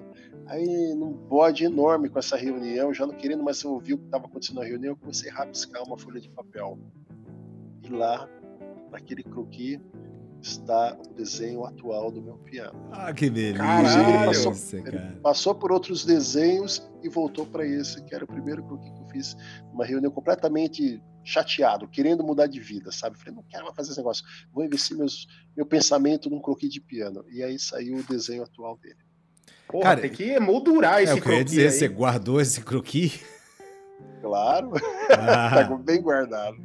Tá Agora, tá bem guardado. vamos lá, Thiago. Você falou uma, uma parte aí bem interessante, cara, porque uh, Bom, vocês que estão nos ouvindo, Feijão e eu acompanhamos a saga da, da, da, da construção, produção, comercialização do, do Valente uh, todas as quartas-feiras, uh, quando o Thiago ia para o ensaio que a gente. O nosso ensaio, o ensaio da nossa banda, o Vergonha Alheia, ele é uma, uma desculpa pra gente ir lá bater papo, né? A gente toca duas musiquinhas. É, é, o, é, é o futebolzinho. É o futebolzinho. futebolzinho. Toca duas musiquinhas, vai tomar uma cerveja, fuma um cigarro, começa a conversar e tal. E a gente acompanhou essa construção e, e a construção da empresa, né? E, cara, era, era muito interessante te ver lidando com essas coisas. E eu voltava para casa várias vezes pensando assim, velho, onde o cara se meteu? O cara é um criativo, o cara é um criador. E ele tá atarantado agora com contabilidade, importação, é, achar fornecedor que fabrique, ter que lidar com o fornecedor, devolver material que não ficou a contento, montar e desmontar um milhão de vezes. É, lidar com investidor cobrando, lidar com cliente é, cobrando e tal. Cara, você falou sobre esse teu aprendizado desse lado mais é, empresarial, né? Você falou governança, contabilidade, administração em geral e tal. É, eu me lembro agora de, um, de, uma, de uma citação do, do, do, do Amir Klink, ele falando que uh, aprender a trazer as coisas para fazer os barcos dele era dez vezes mais difícil do que atravessar o Círculo Polar Antártico, porque a, a selva era muito pior. A tua sensação é semelhante, cara? É, exatamente. Eu li muito livro do Almir Klink. Eu li o livro que ele, ele constrói o barco de alumínio lá. Esse. Ele vai pedir para empresa Esse de aço, não. né? É, ele vai pedir para Aços Vilares para fazer um barco de alumínio. é, é isso. E depois cara. ele consegue com a Alcan para laminar um monte de alumínio para ele, ele resolve mudar o projeto inteiro e devolve todo o alumínio para Alcan. Devolve a porra toda. Excelente. O, Homer Click, é uma bela explicação, porque ele conta, quando ele conta sobre essa construção do barco, a, o livro é sobre a construção do barco, né, da é. a viagem. E como qualquer outra outra odisseia aí de, de inventores, você percebe que. Né, tem, tem aquele, falando em barco também, né? Aquele pessoal que quis, quis fazer um barco de Vime e provar que dava para vir da Polinésia até. Ao até contrário, América, eles, saíram, né? eles saíram do Peru para a Polinésia. E isso do Peru para aconteceu. Polinésia. Isso, é o Contiqui. Aí a- Aliás, tem um filme muito bom que não está na Netflix, está na Amazon. Tem um filme que conta essa, essa história. Que é maravilhoso, que eles vão ficar a saga e buscar os materiais, fazer depois que entrou na água, é tentar sobreviver, mas já já tá na água, já é uma outra história, né? Uhum. É legal. E a essa- tua essa sensação foi é legal. semelhante, cara, quando você se via enredado nessa selva de é, importações, guias de importação? Você falou sobre uma parte de internacionalização de produção de algumas coisas, você, você citou a questão das teclas italianas e tal. Não dava uma certa É. preguiça nessa hora de falar, putz, grilo, agora lá vou eu ter que importar esse negócio, no Brasil é dificílimo importar e tal. Dava, e a gente passou por vários perrengues. Eu, eu estruturei a minha empresa porque isso era no início viável, porque eu ia fazer uma coisa chamada drawback, que eu importo, mas eu não pago o imposto dele porque eu vou, eu vou exportar de novo. Uhum. É, esse imposto não é cobrado, né? Porque teoricamente eu não vou ficar com ele aqui no Brasil. É, e aí eu construí todo o meu plano de negócio em cima dessa possibilidade. Tanto é que não era só as teclas da Itália que a gente ia importar, a gente tinha interesse em trazer captadores da China e outras peças mais aí. É, captadores de desenho nosso fabricado na China, tá? Só para vocês entenderem. Claro, claro. Sim. Só, só mandava enrolar lá. É, não era Alibaba não que você vai lá, não. Você manda, faz o projeto e eles fazem para você. e aí, e aí, no meio do negócio, já com a importação em andamento, a compra em andamento, eu recebo uma carta da, da, da Receita Federal, lá do órgão de importação, dizendo que não foi aprovada a minha empresa, porque minha empresa estava no Simples, e quem está no Simples não pode... Não pode fazer drawback? Não pode fazer drawback. Porque é mais um Ah, benefício. eu Porque você já está Você já está já recebendo tá um benefício beneficiado. fiscal, você não pode É, receber. eu- outro. Sim, beneficiado por venda interna. Se você olhar para venda externa, não tem benefício nenhum, cara. Não, pelo Paga contrário, né? imposto para entrar, paga imposto para sair. É. É, Claro. e fiz acontecer mesmo assim, sabe? Fiz a coisa, revis aí meu, meu orçamento e ah, vai ser assim, paga essa porra desse imposto aí, vamos fazer esse negócio acontecer. Como é que vocês fizeram? Vocês pegaram um despachante aduaneiro ou, ou vocês tiveram que tirar sinal, essa porra toda, para importar direto? Não, foi assim. Uns anos atrás eu, eu tive um cliente muito amigo que, que eu fa- fazia projeto para eles. Ele montou um esquema de importação e exportação com Angola, ou seja, ele estava bem treinado já. E Angola é um dos lugares mais. Mais Triangulou por assim, Angola, velho. Aí sim. Não, não. Não, a gente Não, tá não, voltando ao trabalhava- escambo do tempo coloni- da colonização. Brasil, Total, Angola, velho. passa a África e vai pro Oriente. Não, não, não, e- não, não. Esse cara, esse cara, ele era um cliente meu que ele tinha essa experiência com importação e exportação em lugares extremos, como Angola, que é bem compl- tá cheio de burocracia, né? Aí ele falou: olha, você vai fazer para onde? Para Itália? Então foi o seguinte, vou te indicar um outro colega meu tem uma trade, que ele vai te ajudar melhor isso, porque ele vai fazer melhor esse canal com, com para o que você quer com a, a Itália. É, e foi ótimo, porque existem um monte de tipos de trade para todos os tamanhos. E por fato dele ter sido meu cliente, conhecer um pouco do meu trabalho, ele me indicou a melhor trade para isso. Tá? Trade é que nem médico, tem de, tem de estômago, sim. tem de cabeça, tem de unha, tem, você tem que procurar qual que é melhor para você. E aí essa trade assessorou a gente muito bem assessorado, porque é o seguinte, a gente conseguiu fazer uma importação via aérea de, um, de dois pallets a preço de via navio, entendeu? Excelente. Porque era tão rápido, tão prático o trabalho dele, tão voltado à pe- à pequena parcela, a parcels, né, que a gente Uhum. chama, pequena, pequena quantidade, que viabilizou, viabilizou. Só que quando chega no Brasil tem uma tem imposto que não acaba mais, é imposto sobre imposto. Não, imposto, desembaraço. É, é- é bem chatinho. E Cara, eu tô imaginando agora a também- conversa com o, o, o, o, despachante da aduana, sei lá, em Viracopos. Isso, as tuas coisas chegavam onde? Viracopos? Chegava via Viracopos, aéreo, é. chegava Viracopos, o cara explicando o que, que tem aí dentro. Não, aqui na realidade nós temos bobinas de, de captadores, ou nós temos uh, palhetas, ou nós temos tecla. Palheta do que, meu filho? Palheta... Então, isso aconteceu na saída. Ah, é? É, na hora que a gente foi embarcar, deu. A gente embarcou o primeiro lote em março. Acho que dia 15, 17 de março, uma coisa assim. É, foi via Guarulhos, foi para os Estados Unidos. Chegou lá tudo certinho. Eu, meu, eu sou chato. Eu tenho toda a documentação, todos os papéis, tudo certinho. Chegou lá, deu luz vermelha, bandeira vermelha. Ah, queremos inspecionar. Os caras abriram porque eles acreditavam que tinha um teclado lá dentro. Tá? Mexeram na embalagem, soltaram todo o pallet. Meu, se, você visse como chegou o pallet lá, não sei como não caiu o piano lá de cima. Do, do, do, Os caras passaram uma fita assim, tipo, parecia meu filho colando durex, assim, né? Ah, colar um durexzinho aqui, vai estar tá tudo bem. E aí um papelzinho assim, a receita inspecionou. não precisa dizer que inspecionou, né? Tiveram uma, se deram mais ao trabalho colar o papel do que passar, o, passar uma fita para segurar o negócio. Fala que quebraram tudo, todas as. O, o, aquelas.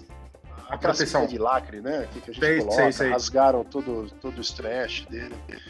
E, e pediram, assim, quando tava desmontaram, e pediram um documento, cara, que assim, eu tinha documento, mas não, o que esse documento tinha a ver? Eles queriam saber de onde tinha vindo a tecla. O cara pediu teu, teu, tua certidão de batismo.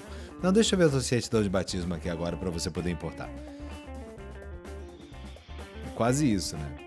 É, pediram um documento meio na nonsense, é, nonsense. É, nonsense. Cara, e como é que foi o, desenvolvimento de, de fornecedores nacionais, cara? Porque você estava fazendo algo que Boa ninguém pergunta. mais estava fazendo no Brasil, né? Você teve que desenvolver uma galera que, que, que fosse fabricar essas peças para você, né? Eu tive e cada um, é, cada um no seu setor. Ninguém, não existe uma empresa que faz tudo. E aí eu tive que, certo momento do projeto, eu tive que escolher qual seria a primeira peça que eu ia desenvolver trabalhar nela o melhor possível, já pensando nas outras peças, mas só focado nela. Eu comecei a usar uma metodologia, chama, metodologia chamada Scrum, Sim. é o uhum. método ágil que eles chamam. Sim. Porque senão eu ficava barateando, ia para ia uma peça, voltava, ia para outra. Então eu escolhi algumas peças para iniciar o projeto. E assim que elas ficavam prontas e resolvidas, completamente resolvidas, produzidas, aí eu ia para a segunda peça. E depois ia ajustando todas as envolve muito, muitos componentes, você tem um acúmulo de intolerâncias. Eu não conseguia controlar as, as intolerâncias. Então resolvi a primeira e fazia a segunda. Aí resolvi a segunda, ajustava a tolerância e ia para a terceira. Até chegar na décima, décima segunda cadeia assim, de, de, de, de é, escama, é, camada né, de projeto. Uhum. Aí a última foi a tampa. Nossa senhora, parecia simples, mas a tampa tem um trabalho enorme para a gente pegar. O, tampo, o tampo de cima? O tampo de cima. Porque daí Mas o quê? Para tampo... fazer, pra fazer a usinagem disso daí? Para fazer. É, porque assim, o desenho do tampo teve que absorver todas as imperfeições do projeto. Ah, eu... tá, tá, tá, tá. E parece simples, é, mas já estava pronto algumas peças. Então eu tive que articular onde eu ia dar uma enjambrada natural, enjambrada onde o que onde eu ia relaxar a parte, a, a, uhum. a montagem do projeto para abrir espaço e adequar a tampa, e que começou com o primeiro lote em fibra de vidro e agora já está passando por, por, uma tampa de alumínio, um produto até melhor, alumínio, mais fácil de trabalhar. Alumínio. E que deve dar. A, a, a, a, qualidade dos materiais também tem uma influência gigantesca, eu imagino, na, na sonoridade do instrumento. Apesar dele ser um instrumento elétrico, é, como uma guitarra. Uma madeira ruim não vai fazer uma guitarra boa nunca. Pode até soar, mas ela não vai ter sustain, ela não vai ter. É, não vai segurar uma afinação. Aliás, rapidamente, os teus pianos eles são afináveis? As palhetas perdem afinação, ganham afinação? Não, só se elas oxidarem. E para elas oxidarem, você precisa de um, de um cara da Receita Federal que abriu o negócio, jogou um negócio de Coca-Cola lá dentro e fechou é. errado, né? Abriu é. um saquinho de silica que você deixa lá dentro para ela não oxidar. É, é, por aí. Bom, é o seguinte, para oxidar, ele precisa ficar numa, num lugar litorâneo, meio exposto, sabe, com falta de cuidado, guardado no armário úmido. Aí a palheta começa a oxidar, ela vai ganhando camadas. Ela vai Então, vai ser somando aquele piano que o, que o Duda que o Duda encomendou pra ficar em Juqueí, esse vai desafinar. Esse vai desafinar, desafinar. ou, ou aquele que alguém com- comprar lá em New Orleans, úmido pra caramba, eventualmente vai desafinar. Mas Vai, voltando aqui à questão ele da é tampa. Voltando a- isso, isso leva cinco anos para dar esse problema. Tá. Mas voltando à tampa, cara, você foi trabalhando, você foi desenvolvendo novos materiais à medida que você ia desenvolvendo novas soluções.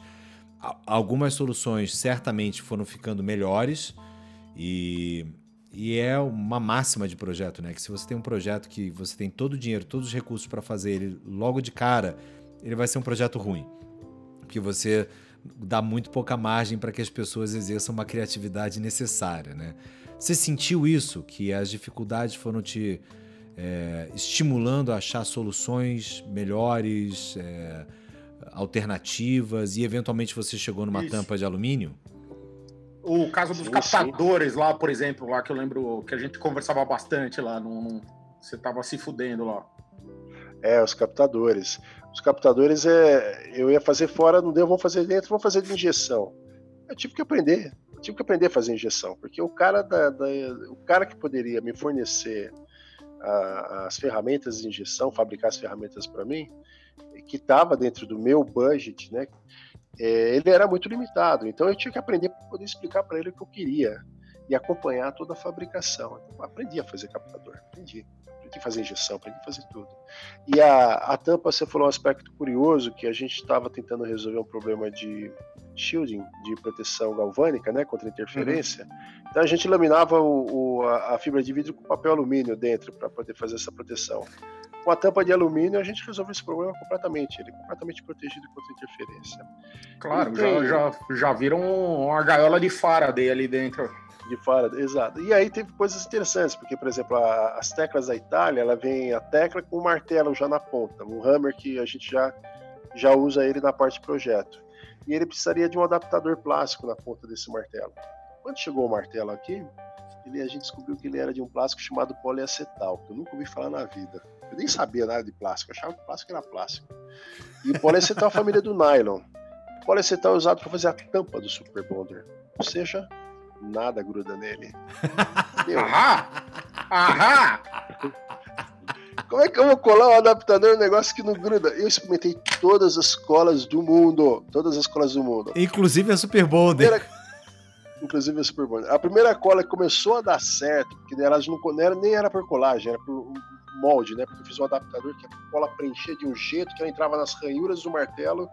E aí, é porque, na verdade, ficava meio presa na- nas nervuras ali, pela forma, não pela aderência. A primeira cola, eu falei, nossa, resolveu. Aí passou uns dias, eu falei, gente, os adaptadores estão trincando. A cola corroía o plástico dos adaptadores. Puta só pra merda, mano. Aí, puta, desmonta toda essa porra, né? O negócio já tá todo, já tá todo montado. Desmonta, desmonta, tira e tal. Cola, vamos pensar numa nova cola. Até que alguém chegou assim, ah, por que você não usa cola quente? Eu falei, ah, meu, vai se fuder cola quente, cara. Vai se fuder. É a coisa mais básica É, do mundo. cola, Por que, que você não usa cola cola quente. tenaz? Eu Pega a cola tenaz ali. essa porra não gruda nada. Não, peraí, peraí. Vamos pegar um revólver melhor, uma pistola melhor, com uma temperatura maior, e usa uma cola de melhor propriedade, que aí você consegue manusear e fazer isso que você tá fazendo, quer fazer. Cara, foi assim. Resolveu. Tirar, tirar o pirulito do neném. Então assim, agora, cara. Agora a gente, o pessoal da Loctite que está nos ouvindo nesse momento, já sabe que o tal do poliatenal, é isso? Polia, poliacetal. Poliacetal. Como você faz para colar poliacetal? Você usa cola quente com a pistola correta, numa temperatura correta e com uma cola com a propriedade correta. Iconoclastas que é muita fui- cultura, cara. Impressionante. Muita cultura. Conf- Confesso que hoje eu fui na Calunga, quase comprei uma pistola quente, de, de cola quente. Pra quê? Não sei, mas eu queria muito. Então, eu, eu tenho uma aqui em casa parada. Se você quiser, ela tá junto do grampeador de grampos de 2 milímetros, assim, sabe? Aqueles grampão. Tem uma, tá parada aqui. Eu não consegui vender no, no Facebook, nada disso, então ela tá parada aí. Vale, é que nem Eu meu. A única coisa que eu não vendo é o meu kit solda. Só esse que eu não vendo, que é pra poder consertar cabos. Cara, solda. Eu só uso solda pra. Sabe quando cai o, a tarraxa que você usa pra, pra prender a correia da guitarra? Sei. O buraco- Nossa, você O solda? buraco espana? Nossa, Não, mano. eu pego a solda e eu coloco um teco de solda dentro do buraco. Que aí ele preenche aquelas ranhuras lá e deixa de ser. Eu, no, no- no meu case de reparo de guitarra, sempre tenho, tenho a solda ali. Olha, desculpa, eu vou mudar o seu tempo verbal. Você usava, porque a partir de hoje você sabe que você pode usar cola quente na devida temperatura e com a devida pistola. Bom, o, o nosso, nosso Zoom tá apitando aqui de novo. A gente vai mandar nosso último interlúdio musical antes da gente voltar aqui para o nosso ah, finalzinho do bate-papo com o Thiago. Para variar, a gente vai perdendo a noção da hora. Já estamos aqui há quase duas horas de, de papo e tá uma delícia. A gente continua mais um pouquinho. E a gente vai mandar aqui agora. Você escolheu, Thiago, é, masculino e feminino do Pepeu Gomes. Isso Sim. foi para você fazer uma moral em casa? Isso foi um, um recado? O que, que é isso? É, isso é em homenagem ao efeminamento dos homens, né? Frente ao empoderamento das mulheres. A gente está comemorando nosso, femi- nossa feminilidade. É, mas o homem, tomou, o homem tomou outro papel. Eu acho que essa música representa muito bem isso. O homem, o homem hoje em dia, ele é. As mulheres não quiseram ser as mulheres, nós estamos virando as mulheres com as, inclusive com as qualidades. Cozinhamos, lavamos, é, cuidamos, Muito provemos, bem. fazemos várias coisas. Iconoclasta, filhos, misoginia iconoclástica aqui para vocês. Então a gente faz o nosso interlúdio musical agora com masculino e feminino do Pepe Gomes e a gente volta na sequência com o último bloco desta conversa com o Thiago Valente. Até já!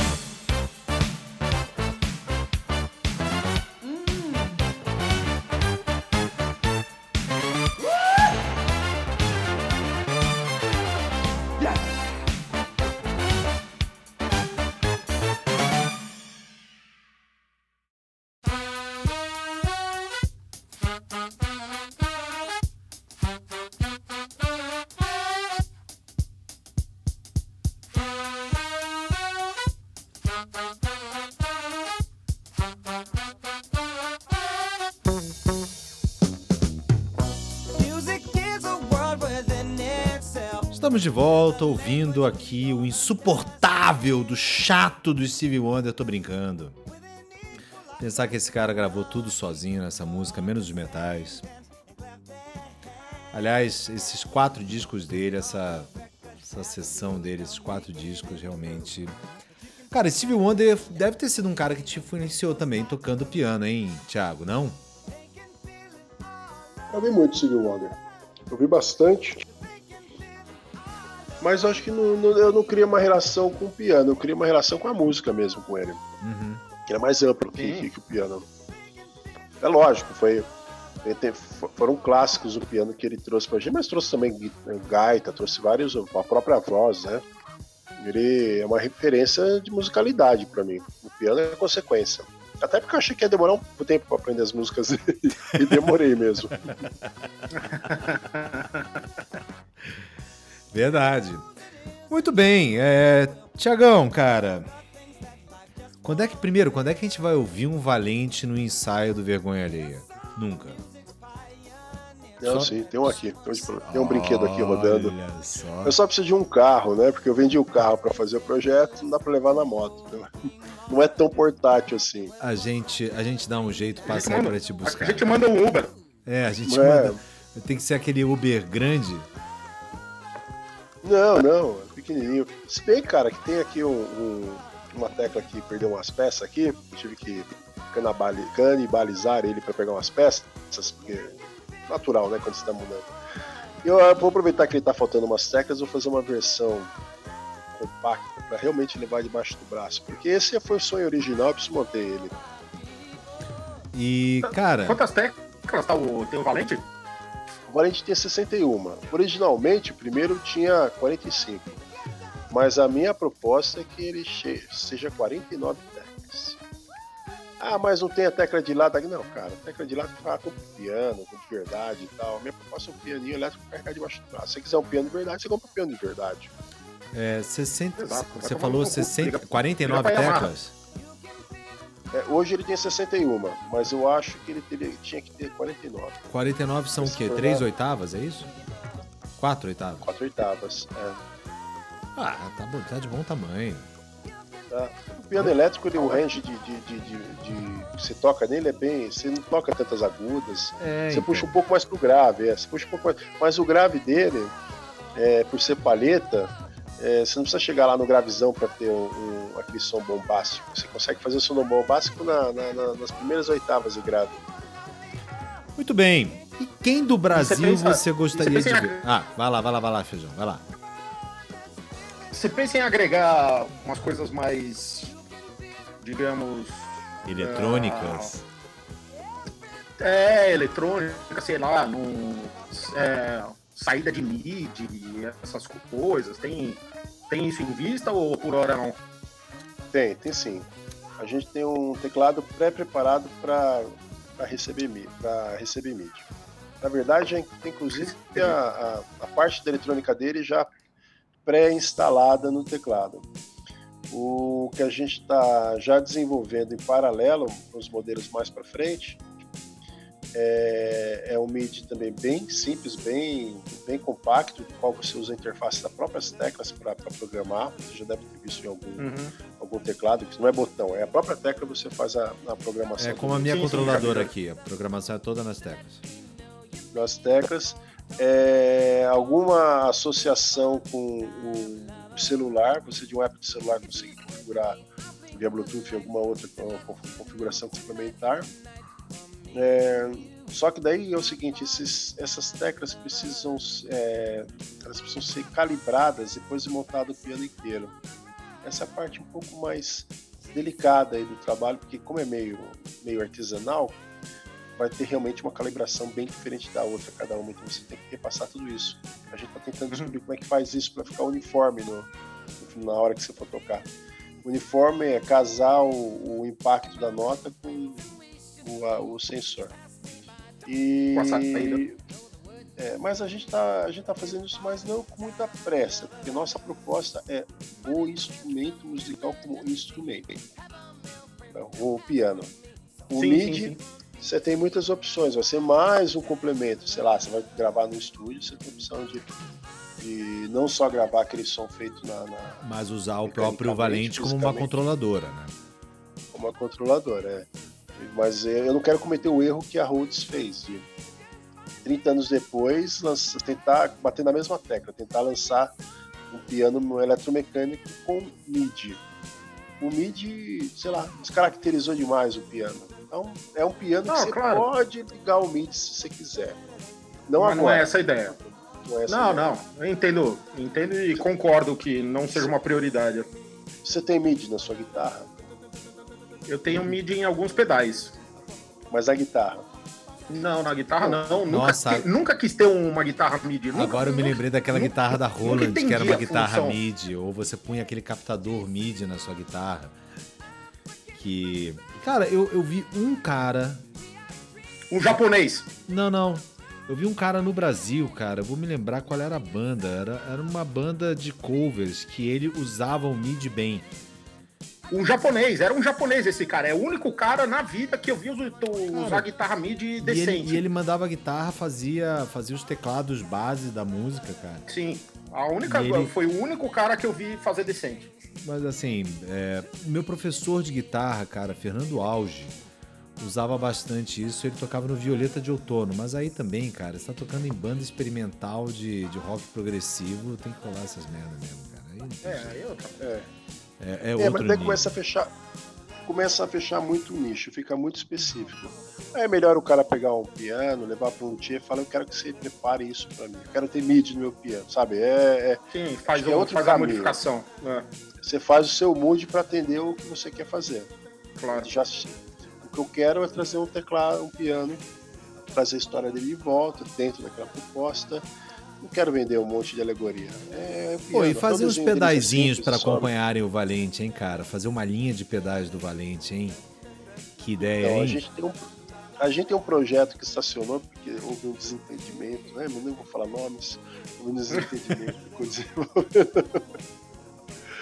Mas a ideia era criar um, um, um combozinho, um combozinho que já tivesse lá o, um flanger, um delay, um reverb, um drive, para você deixar no stand ao lado do, do, do, teclado, meio montado com uma estaçãozinha ao lado. E isso aí, depois tem outras coisas que a gente estava pensando em agregar, que era uma, um falante em forma de torre, que pode ser montado embaixo da, da, da do, na, na, horizontal de baixo. Igual, essa, igual esses, esses de, de, de, de televisão. televisão que a gente tem. É, igual essas barras. Então você pode montar ele na horizontal logo embaixo do teclado, tem os problemas de interferência que a gente precisa trabalhar, ou ele pode ser montado em pé e servir até de suporte para o negócio pedal. Mas é uma coisa ainda que começou a sair do papel, a gente estacionou, até para dar, até dar mais atenção agora ao piano. Quando chegar o momento certo, a gente vai, vai, vai retomar isso. É, não, e até porque, meu, pedal já tá cheio de, de maker bom aqui no Brasil. Já. Né? Já tá cheio de nego bom. No... Aliás, aliás, se for olhar o, a história do, dos handmade aqui no Brasil, vale muito a pena, né? Não, se claro. você Porra. se você já é um, um, guitarrista que toca razoavelmente bem, não vale mais a pena você comprar Gibson tal, com os pedal de fora e tal. Por metade do preço você consegue um equipamento muito melhor de luthieria é, handmade fudido, 100% nacional, isso desde o amplificador até a guitarra, o captador, os pedais, a puta que pariu inteiro. É, é, é, Mas, é, uma, é uma relação bem diferente que a gente teve quando a gente começou a tocar, né, cara? Porque quando a gente começou a tocar, nossa referência era integralmente gringa. Fabricantes nacionais eram fabricantes de terceira linha. Mesmo os amplis da Genini, que eles começaram a refazer agora, é, eles eram emulações do, dos amplos originais, né? Dos cabeçotes originais. É, e não, não, eram muito bons também, né? Hoje você tem, você tem ampli muito bom do, do, do Távio Miranda lá, o T Miranda, tem, tem bastante coisa legal, tem captador muito legal, tem, meu, luthieria, então nem se fala. Zagani. Meu sonho é um dia sentar com o Zaganin e falar, Zaganin, tô com, tô com dinheiro aqui, vamos fazer a minha e tal. Não... Cara, e pior é que nem é tão absurdamente caro se você for comparar não com é, o preço de é, guitarras é, gringas que vem aí, né? Não é, é não. Eu não, é, posso falar isso você em voz consegue... muito alta porque a minha extrato tá aqui me olhando. Mas. e ela fica magoada já... se eu faço isso. Já, Mas, putz, é, eu, eu sei que dá pra fazer um extrato ainda melhor se eu fizesse ela do zero, cara. Eu acho que dá. O, o- um dos fornecedores que me ajudou muito foi um luthier de corpo de guitarra, que faz os corpos de guitarra para vários outros luthiers, inclusive. Ele que me usinou as laterais do- do- dos pianos. Ah, é? Quem é? Pode- fazer o jabá do cara, pô. Fala o nome do cara aí, pô. É, é o Carroça, o Alexandre Carroça. Claro, carroça, pô. E, é, é, Carroça com dois Z's. É, rapaz, ele foi até é, Jaú, conheci a indústria dele, ele vem de uma família de pessoal que trabalhava com madeira, e ele gostava de, de heavy metal, né? Tipo, ele queria ser músico. No final achou o meio termo, né? Uniu a música e o, e o, e o material e trabalha bem pra caramba, cara. Tem um domínio de madeira, as routers dele, que usina ele, ele desistiu das que tinha, ele mandou fazer a dele, do jeito que ele, ele queria para fazer a usinagem do jeito que ele queria. A router não é aquela que vai passando layer, ela vai desenhando e Sim, na, na forma do, do- Ela vai tirando o material na forma do desenho da, do final. Sensacional. Aliás, eu acho que tem. Ah, puta, não... Rodrigo me ajuda. Aquele o canal do YouTube chama Guitar Shop Brasil, eu acho. Sim, sim, E sim. tal. E tem, um, e tem um programa incrível deles lá com. que eles vão lá na carroça lá e tal, e visitam e tal. Aliás, esse canal tá sumido. Tá na hora do- dos caras voltarem. Pois é, pois é, eles pararam de aparecer inclusive aqui no meu feed do YouTube, cara. Eu consumia os vídeos deles loucamente, é, porque eles revelaram vários luthiers que eu não sabia que existiam, vários cursos de luthieria, que é a coisa que eu não fiz nessa pandemia. Fiz pão, fiz bolo, é, comecei uma horta, mas não fui fazer meu curso de luthieria, quem sabe porque eu não tenho a menor aptidão para isso. Mas enfim. Ô, Tiagão, cara, quem você queria ver aqui no Brasil usando um Valente, cara? Quem é o cara que você. O Ed Mota, cara. Você gostaria de ver o Ed Mota tocando um Valente? O Guilherme Arantes? Não sei. O Ed Mota. Não sei.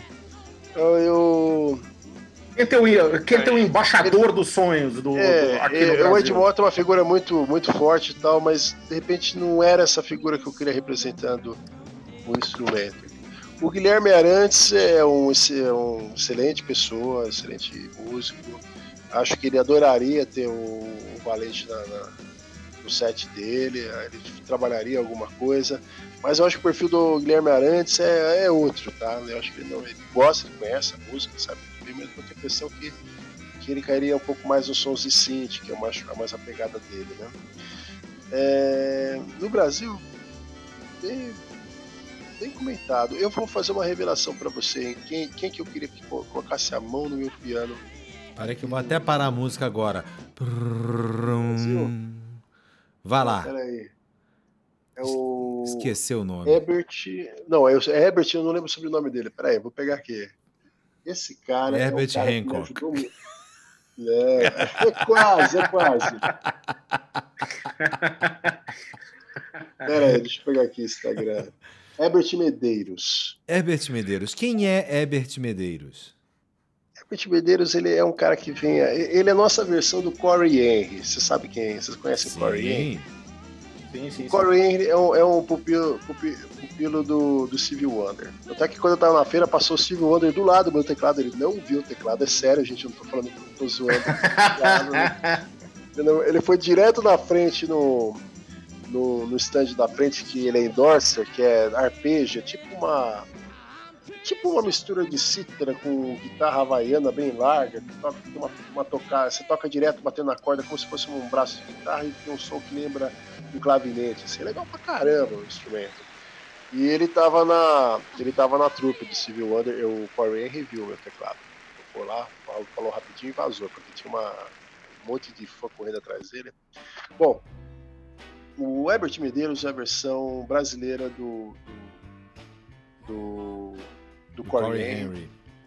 É, Cor- Corey Henry. Ele, eu fui num show dele, da banda dele, que chama Serial Funkers, que é muito legal.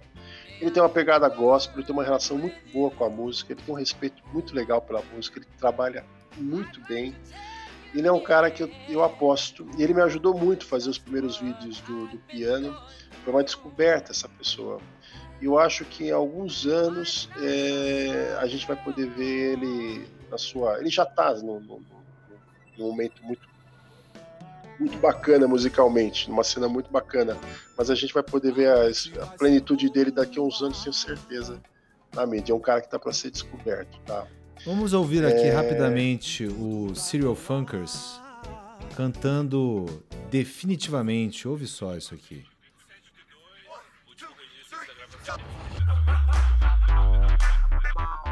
Isso é Serial Funkers, cara. Somzaço. Som de baile.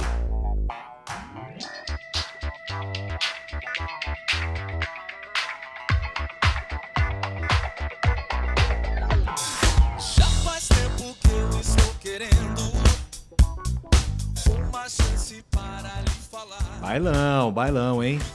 Bailão.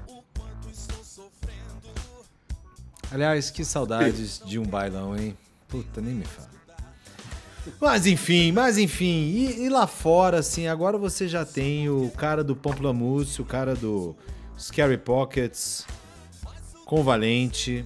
Quem mais já comprou um Valente lá fora, hein, cara? Pra quem vocês estão mandando esses Valentes? Ninguém comprou o Valente, é mais para você saber mais especificamente. o, o, Fábio Fonseca pegou uma virose lá, pegou, pegou uma Covid e ficou fora de cena até um mês atrás. Ele foi, realmente o nosso parceiro da, da, da americano que estava cuidando disso ficou fora do ar durante uns 3, 4 meses. Isso foi complicado até na, na parte de negócios da empresa aqui, né? Deixa eu tocar a produção atual. E agora ele está retomando. E aí minha produção também ficou um pouco atrasada por causa do Covid. Então tudo isso está sincronizando agora. Era tá, já, já, já, era para tá, ter sido despachada, mas no final a gente está seguindo a regra do mercado. É, a gente acabou de lançar a campanha de lançamento do piano ontem. Ó. Oh. Tá com, é, se vocês derem uma olhada aí no meu Instagram, no meu Facebook, é, a primeira, é, é, os testes de publicidade que a gente começou a fazer agora. O site já foi pro ar, tudo. A gente começou agora e a gente pretende, é, já está sendo comercializado é, umas 5, 6 unidades lá de teste, de, direcionado para algumas pessoas. É, já, já abriu a venda, mas a gente não está acreditando que vai sair vendendo. A gente vai primeiro fazer uma degustação para as pessoas conhecerem, apresentarem. Então, não, vai, não, não, não achamos, por experiência, que isso vire de um minuto para outro. Não é um, não é um commodity. É, enquanto isso, a gente está terminando esse lote no Brasil, que vai ser enviado aí a, na virada do próximo mês. E aí, para começar a, a, as ações mais, mais força né, lá fora, tentar realmente uh, criar pontos de degustação do, do, instrumento em algumas lojas. O nosso foco inicial é Nova York e a região de Nova York, literalmente. Nós não vamos trabalhar fora da, da do estado. É, se surtir, se surtir resultado, a gente vai botar uma perna em Los Angeles. Los Angeles, do outro lado. E nada ali no sulzão, assim, cara? Nashville e, e região então, ali? A gente precisa do canal comercial, mas a gente precisa ter um apoio de serviço técnico. Ah. Isso é uma ah. coisa muito, muito complicado ainda para um instrumento desse tipo, né? Porque é uma, é uma assistência que não existe, né? Não, não é, não é comum. E as, a, os luthiers que trabalham com isso, eles estão nessas regiões, né? Entendi. Tem depois Chicago, tem, tem um monte de lugar que tem. Mas a gente vai começar primeiro onde a gente sabe que tem os, os highlights do, do, do, do negócio. É, faz sentido, né? Porque você para pra pensar, Nova York é onde você forma músico. E aí o músico, depois disso, ele atravessa o, os Estados Unidos pra... inteiro e vai trabalhar em Los Angeles, né? Não é que é onde está a indústria. Ou em Berkeley, né? Que também é na Califórnia, que também é uma, uma, atrai sim, sim, muita, sim. muito, muito gente da, da, música. A própria indústria cinematográfica atrai muita coisa. Então isso sim, é um sim. pontapé inicial. Depois a gente precisa ir sentindo, né, o que, que vai, vai acontecer. Isso nem está muito na minha mão, porque eu, eh, eu sou, cuido mais a parte da produção e desenvolvimento. Tem, uma, tem essa equipe do, do Fábio que está lá nos Estados Unidos desenvolvendo essa parte comercial. E é, é isso é o que eu estou entendendo que, ele, que eles estão fazendo. Pode ser que tenha outras ações secundárias que eu não estou vendo ou enxergando nesse momento, até porque eu não estou 100% envolvido com isso. É, minha preocupação é no próximo ano entender como é que a gente vai fazer o canal Brasil, isso, como é que a gente vai trazer ele para o Brasil. Se a gente vai trazer é, um ponto de venda único inicialmente, se a gente vai pensar numa distribuição, então pensar isso mais tarde para dar oportunidade para os nossos conterrâneos, né? Afinal, o produto é brasileiro, porra é essa? Claro, então, olha aí. Unidos. Você brasileiro, tecladista, pianista, é, entusiasta da música, você já acenda agora duas velas de antiroba, que é para espantar os mosquitos, se você estiver em São Paulo. É, acenda aí já duas velas para que esses planos continuem funcionando desse jeito.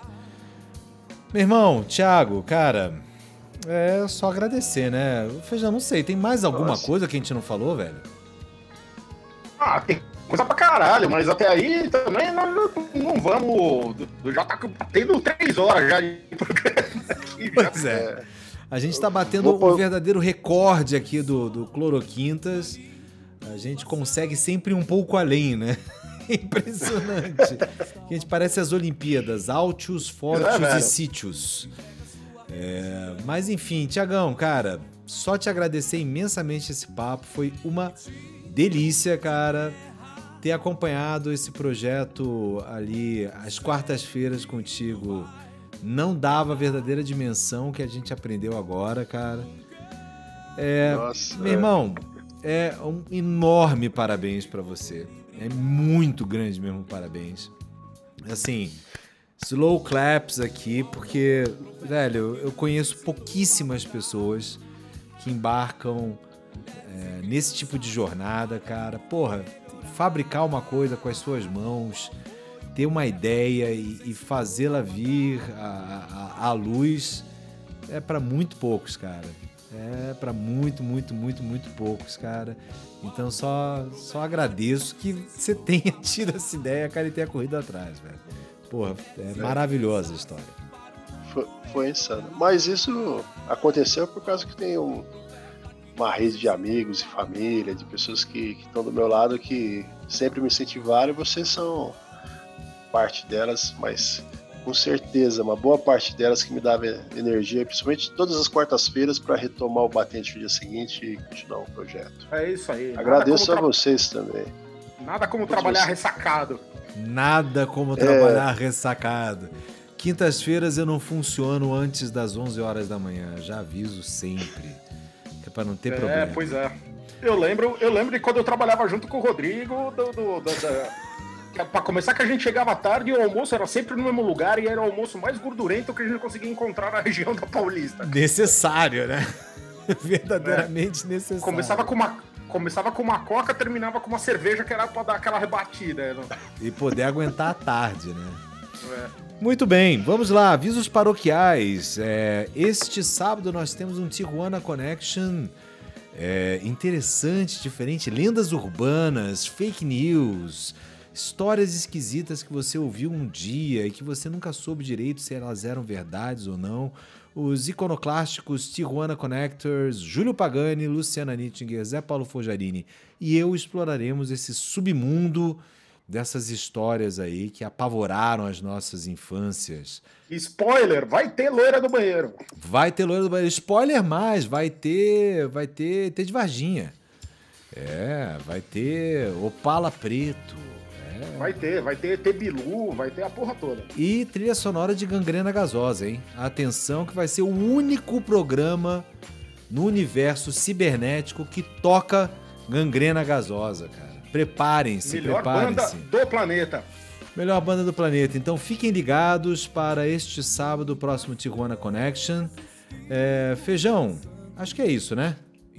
É nós, é nós. É nós. Então beijo pra você, Tiagão. Mais uma vez, ah. muitíssimo obrigado. Imagina, obrigado a vocês, obrigado pela noite, pela conversa. Foi, foi uma super quinta-feira para mim.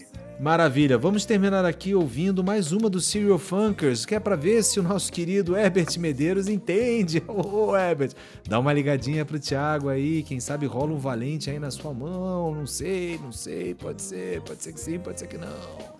Enfim, terminamos aqui com A Batida do Coração do Serial Funkers e a gente se encontra no próximo sábado. Beijo, galera. Tchau! Tava de bobeira na esquina, uma mina deu um toque. Ela deu um toque. Disse que eu tinha que ouvir uma parada muito choque. Parada muito funk. Um som interessante, a beça que eu ia me amarrar. Me amarrar. Os cara muito louco, figuraça que botavam pra quebrar, pra dançar. Eu falei pra ela que eu tenho um gosto muito especial. Que pra me convencer a banda ia ter que ser muito legal. Ela tirou da capa, colocou no prato, levantou o braço delicadamente e pousou a agulha no LP de vinil. Serial Funker. Porque funk é coisa séria. Serial Funker. Serial ah, ah, ah, Funker. É mais do que batidão.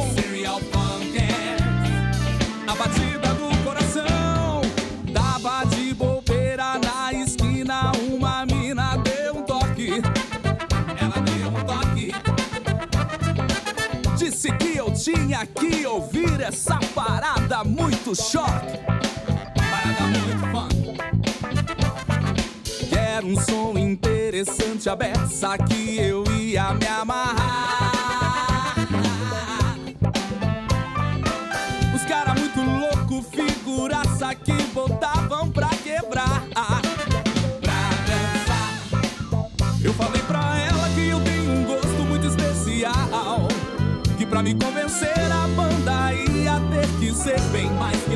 Ela tirou da capa, colocou no prato, levantou o braço delicadamente e pousou a agulha no LP de vinil. Funker. Porque funk é coisa séria.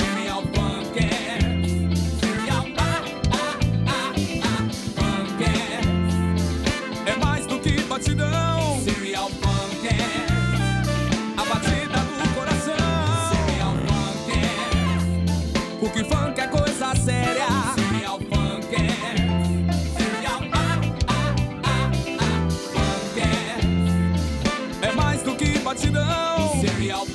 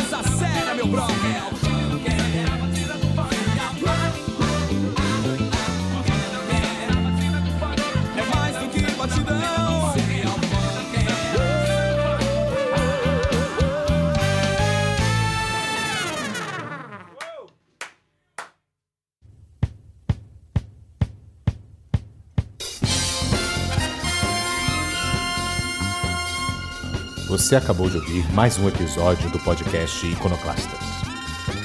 Pesquisa, texto e locução de Júlio Pagani e Rodrigo Bueno.